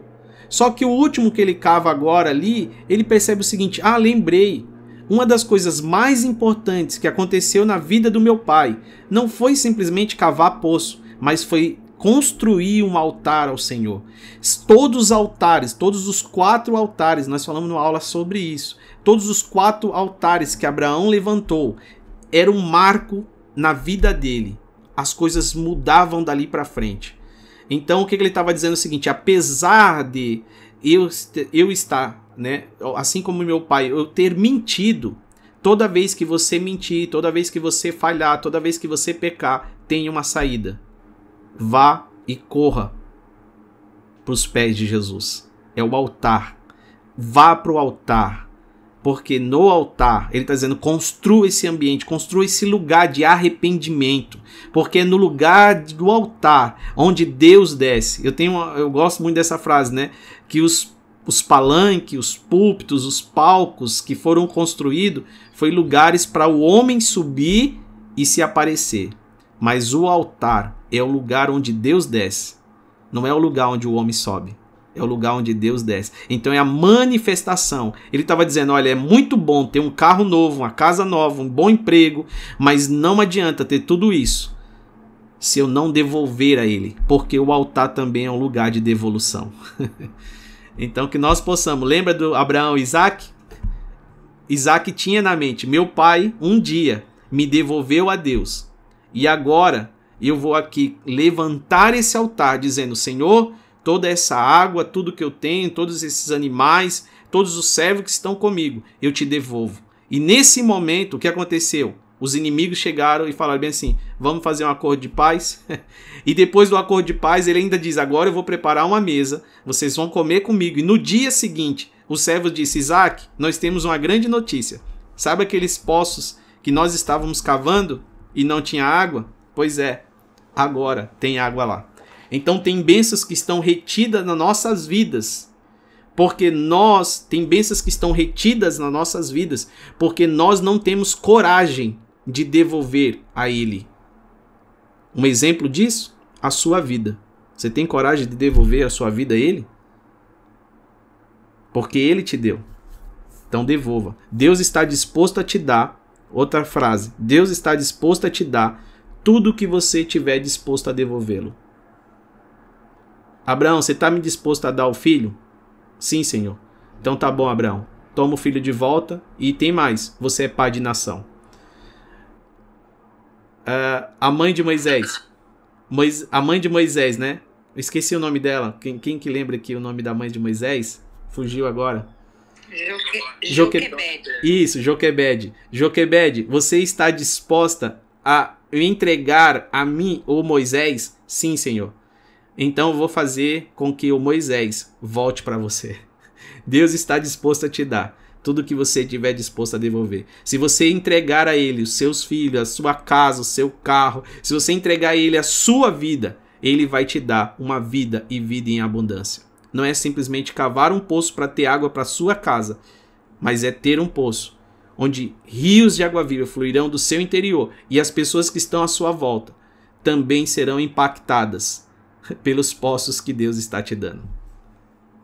Aí, para finalizar, nós temos aqui Esaú. Agora, pastor Adilson, entrou Esaú. Pastor Adilson é, é muito chique, ele tem dois perfis aqui agora. ele cavou, ele cavou Não, com um. Eu cavei dois poços, é porque deve ser o meu filho que tá lá do outro lado. Ah, tá. Ele, ele tá com o meu celular lá do outro ah, lado. Ah, tá. Ele deve ligado pra assistir. E agora. É... Aqui no, é celular coletivo aqui, que é benção pura. Vamos lá, vamos ler, né? Isso, para finalizar. Tendo Esaú 40 anos de idade, olha o detalhe, 40 anos de idade, tomou por esposa Judite, filha de Beri, Eteu, e a Bazemate, filha de Elon, também Eteu. Ambas se tornaram amargura de espírito para Isaac e para Rebeca. Aqui fecha o capítulo 26. Ó, um detalhe. Lembra do que eu falei sobre. Algumas pessoas, pastor Adilson, não gostam de buscar genealogia e tal, mas, bom, eu, eu gosto porque isso traz um sentido para mim na história. Aí você vai pegar qual é a mulher. Olha, ele tinha disponível a Leia, que era a mulher da mocidade de Esaú, mas ele a desprezou e casou com quem? Com quem? Com quem? Uma mulher cananeia.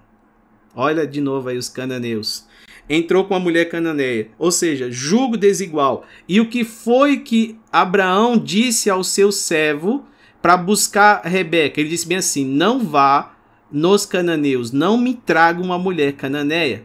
E o que que Esaú está fazendo? Indo lá e buscando a mulher cananeia. Olha só isso. E qual era a idade dele? 40 anos. eu nem vou entrar nesse detalhe aqui, mas eu vou deixar para lá, vou deixar vocês falar agora, nós vamos finalizar. Eu quero mais uma vez agradecer, que Deus abençoe cada um de vocês. E não vá buscar lá fora o que Deus já te deu. Não vá buscar lá fora, não está lá fora, não está no Egito não está lá fora. Deus já colocou em você, então você só precisa levantar um altar ao Senhor, né? Construir esse, essa questão de dedicação, de arrependimento, de se colocar numa posição ao Senhor e creia que aquilo que estava impedido sobre a tua vida, aquilo que estava retido, vai começar a fluir. As águas que não apareciam vai começar a aparecer. Basta você se colocar na posição de rendição ao Senhor. Entregue a Ele. Se entregue a Ele. Renda-se a Ele. Renda aos seus pés. Né? Então, ó, nos tempos, para finalizar aqui, então o que, que ele tinha? Veja que o, o Esaú, ele fez aquele. Ele acabou entrando no julgo desigual, né? Casando com a mulher. É, casando com a mulher cananeia, mas que ao mesmo tempo ele, assim como ele desvirtuou, assim como ele não, não valorizou aquilo que ele recebeu, né? Ele acabou acasando aí com o seu orgulho, né? Impedindo de, de buscar arrependimento também. Ele não se arrepende e ele, por orgulho, decide pegar e casar com um povo que o seu pai já tinha alertado sobre essas questões mas ele preferiu assim. Então Deus sempre nos alerta, mas a escolha tá aí. A partilheira você que escolhe. Ele sempre vai te orientar para, inclusive, a melhor escolha. Seja feita a tua vontade, como já é nos céus, faz aqui na terra, Senhor. Traz essa vontade dos céus aqui para a terra. Vocês estão liberados aí? Glória a Deus. Eu vou fazer uma propaganda para o Jean. O Jean tem um canal nós já até fizemos uma live junto, acho que ficou no meu canal, né, Jean? Acho que sim. É. Foi. Então, todas essas aulas estão lá. É, você pode procurar Jean Lemuel no, no, YouTube, como a Kelly falou. Sua frase é muito bacana, viu, Kelly? É, você pode repetir aí, vale a pena para a turma aí a, repetição. Vai preparando aí que eu vou dizer. Então, o canal do Jean é bem bacana. Ele tem um viés mais de estudo, como eu também tenho, né? E e também aproveito, quem gostar de estudos bíblicos e tal, pode acompanhar ele lá, é muito legal mesmo. Eu acompanho, já curto e te convido. E também do mesmo modo, você pode também aproveitar aqui, seguir ele aqui, né? Basta você é, é, fazer um follow nele para quando ele estiver nas salas aí você poder acompanhar, tá? É, se você quiser seguir aqui os demais speakers aqui de cima, os, os moderadores, também do mesmo modo, basta você apertar ali, follow, né? E é bom que a gente siga, porque quando você perceber eu, o Jean, ou o Nuno, ou o Rafael, ou o Augusto, o Daniel, a Kelly, o Gabriel, outro Gabriel, Gabriel 1 e 2, a Sheila, nas salas, aí você recebe uma pequena notificação no seu celular e você saberá, tá? Eu quero também agradecer, muito obrigado aí pela audiência e deixa aí com a Kelly, eu vou depois pedir o Jean para nomear alguém para orar e a Kelly para repetir, pode ser que um ou outro não, não, não anotou e queira anotar, é uma oportunidade também. Maravilha, pastor. É, inclusive, eu acabei de entrar no perfil do, do pastor Jean E tem na bio, tem o link do YouTube, né? Para facilitar a procura, porque procurando pelo YouTube eu tive um pouco de dificuldade. Então, quem estiver aqui na sala pode ir lá no perfil dele agora e entrar. Me confirme se ainda está o seu link lá, pastor Jean. Sim, tá, tá sim, tá sim. Maravilha. Pronto, antes de falar a frase, eu quero é, falar uma coisa que uma coisa que eu aprendi. Sempre que a mexer numa ferida, a gente precisa trazer o, o antídoto, né? Apresentar o antídoto. Então, a, a péssima notícia, se a gente não busca resolver, desentulhar esses poços da nossa, da nossa descendência, né? tentar entender o que passou para trás, como, como Isaac tentou entender o que estava acontecendo, o que acontecia com aqueles poços e começou a limpar, digamos assim, limpar uma história, e foi grandemente abençoado por isso é, é, esse é o perigo de entregar as coisas para Deus, né? É que ele não devolve do mesmo jeito, ele devolve tudo transbordantemente. E essa é a má notícia, se a gente não procurar limpar, a coisa vai se entulhando. Mas a boa notícia é que quando a gente confessa, mesmo não sendo nosso, como o Daniel fez, né? As próximas gerações são ricamente abençoadas. Fala se eu não estou enganada, até mil gerações. Então, assim, quando se limpa os poços, as gerações futuras suas, seu filho, seu neto, bisneto, tataraneto, para frente, pelo menos aquele, aquilo ali foi anulado a partir da sua geração. Então, a boa notícia é essa, se a gente confessar. Mas como confessar sem saber, sem entender? O Espírito Santo é grandioso por demais para revelar por sonho, através de conversas de família e a gente começar a tentar entender tudo isso. E a frase é o seguinte: para conquistar a paz é preciso enfrentar a guerra. Gratidão a todos. Gratidão, pastor Jean, pastor Adilson. Muito feliz por esse estudo. Que Deus abençoe vocês grandemente continue trazendo essas riquezas espirituais para a gente. Amém. Muito obrigado a cada um de vocês, o pastor Adis, o pastor Nuno, Rafael, Daniel, Augusto, Kelly, Cláudia, minha esposa está aqui também, Gabriel, meu amigo. Os dois, né? Dois Gabriel. A, a, esposa do Gabriel aqui também louvando ao Senhor e ele tocando, o Gabriel 1 e o Gabriel 02, tá? A Sheila, que sempre está aqui conosco. Tá no manto aí, né, Gabriel? Tô no amém, amém. Brevemente nós vamos. Assim não, viu, Gabriel? Quem sabe amanhã a gente não dá um pulo aí. Eita glória. Quem tá em São Paulo. Pode vir, Quem tá em São Tem que Paulo. Conhecer... Ah, você já conheceu, mas vem que ver de novo. Amém. Quem tá aqui em São Paulo, a gente tá fazendo as caravanas aí. e bênção de Deus. Então, muito obrigado também a todos que estão aqui, né? A Laís, Rodrigo, Leandro, Saul. Eita glória. Emigarda. Eu acho que é isso, né? Emingarda. Emingarda, é isso, pastora Deus que manja aí. Professor Carol. Essa mesmo, essa, essa, essa mesmo. Essa já é uma, uma, uma seguidora antiga, ela tá sempre nas nossas salas aí. É, depois da Fer, tem outra aqui, ó. Tem outra aqui. Qual que é esse aqui agora? Edvenência. Edvenência? Não, é Edvenécia. Edvenécia. Yeshua Souza. Tá aí o Sérgio, Totti, Caroline, Luciane também tá sempre aqui. O Carlos ali do Agro. Deus abençoe, meu irmão.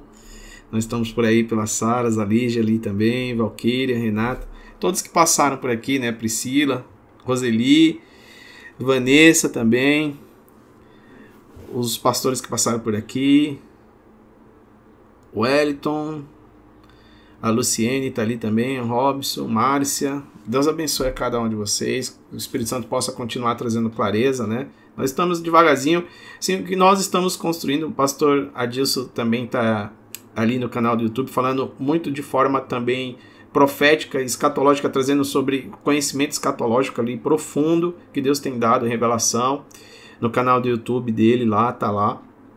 Tá no perfil dele aí, para quem puder seguir, seguir o Instagram, né? E através do Insta consegue acompanhar lá. Eu vou colocar mais para frente as notificações das últimas aulas. Tem o canal lá do, na verdade, o grupo no Telegram, que tem todos os links lá, os últimos links também organizado sequencial. Vou criar uma páginazinha para facilitar. Mas Deus abençoe, meu amigo também Daniel. Pastor Nuno, se o senhor puder orar por nós. Amém. Amém. Como eu disse, um prazer estar aqui com vocês. Obrigado, pastor. Quer dizer, Jean Apóstolo Lemuel. Um, eu tô me acabando de rir aqui com ele. Daquilo. Ele acrescentou um A entre o Jean e o Lemuel, né? Que é do apóstolo. Eu creio, né? Profeticamente. Né? Amém. Então vamos orar. Pai, nós queremos te agradecer, Senhor, por, por este tão precioso à volta da, da Sua palavra, este capítulo 26 de Gênesis.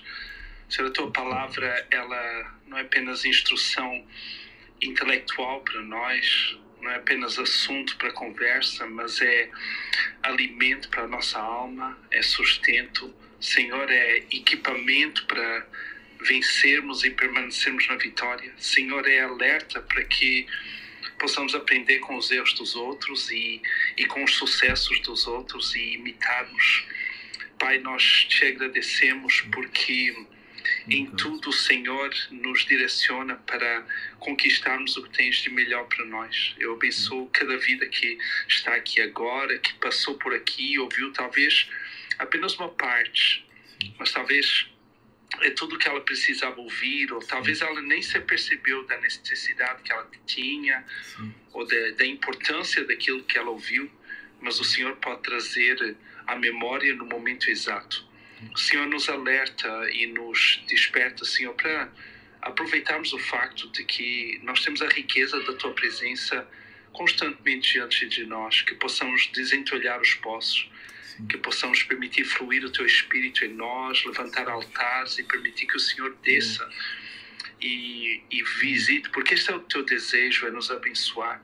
Senhor, livra-nos de nos distrairmos, Senhor. Queremos aproveitar a tua presença cada dia mais, Senhor, para que em tudo o teu nome possa ser glorificado e nós possamos realmente desfrutar do melhor que o Senhor tem preparado para cada um de nós. Nós te agradecemos por este dia, pelo teu servo, pastor Jean, por cada um que participou aqui, cada irmão, cada irmã, cada pastor, cada servo, cada serva, em nome de Jesus. Senhor, é que possamos sair daqui realmente edificados e, e preparados para conquistar todas as coisas que o Senhor tem adiante de nós que possamos avançar o teu reino, Senhor. Que aqueles que ainda não te conhecem possam se render aos pés da cruz e reconhecer que não há outro como o Senhor e que possam entregar a sua vida a Jesus, reconhecer que Ele ressuscitou dentre os mortos e esse mesmo poder pode agora também transformar as suas vidas. Em nome e para a glória de Jesus te peço e eu te agradeço, Senhor. Amém. Amém. Amém e amém. Glória a Deus. Então, muito obrigado. Deus abençoe cada vez mais vocês e eu declaro em nome de Jesus, né? O que estava aí entulhado, emperrado, o Senhor está re removendo e você vai viver o sobrenatural. Não que você já não tenha vivido, mas eu creio num tempo muito especial. É um tempo muito diferente. É algo que eu não consigo explicar com palavras. Me falta palavras e adjetivos para tentar expressar aquilo que eu sinto no coração e que eu visualizo é, pelos olhos da fé. Sabe, eu, eu creio muito sobre isso. Ah, uma vez importante é cuidado com as alianças. O final desse, desse capítulo, nós terminamos falando sobre uma aliança errada. Cuidado nesses dias que Deus tem dado tantas coisas, tantas coisas riquíssimas. Cuidado com as alianças erradas. É isso. Deus abençoe. Então, vou apagar a luz aqui. Obrigado, pastora disso. Deus abençoe. Em um. Dois. Dois. plenitude da cruz de Cristo que nós aprendemos aqui hoje. Três. Amém. Amém. Um abraço. Um abraço a todos. Excelente domingo. Até. Amém. Adilson ao quadrado. Aleluia. Pastor Adilson, homem de poção dobrada. É, amém, amém. Esse outro perfil aí, Adilson, é meu também, mas deve ser meu filho que está lá do outro lado vendo. Glória a Deus. Amém. Louvado seja o nome de Jesus. Amém. Eita.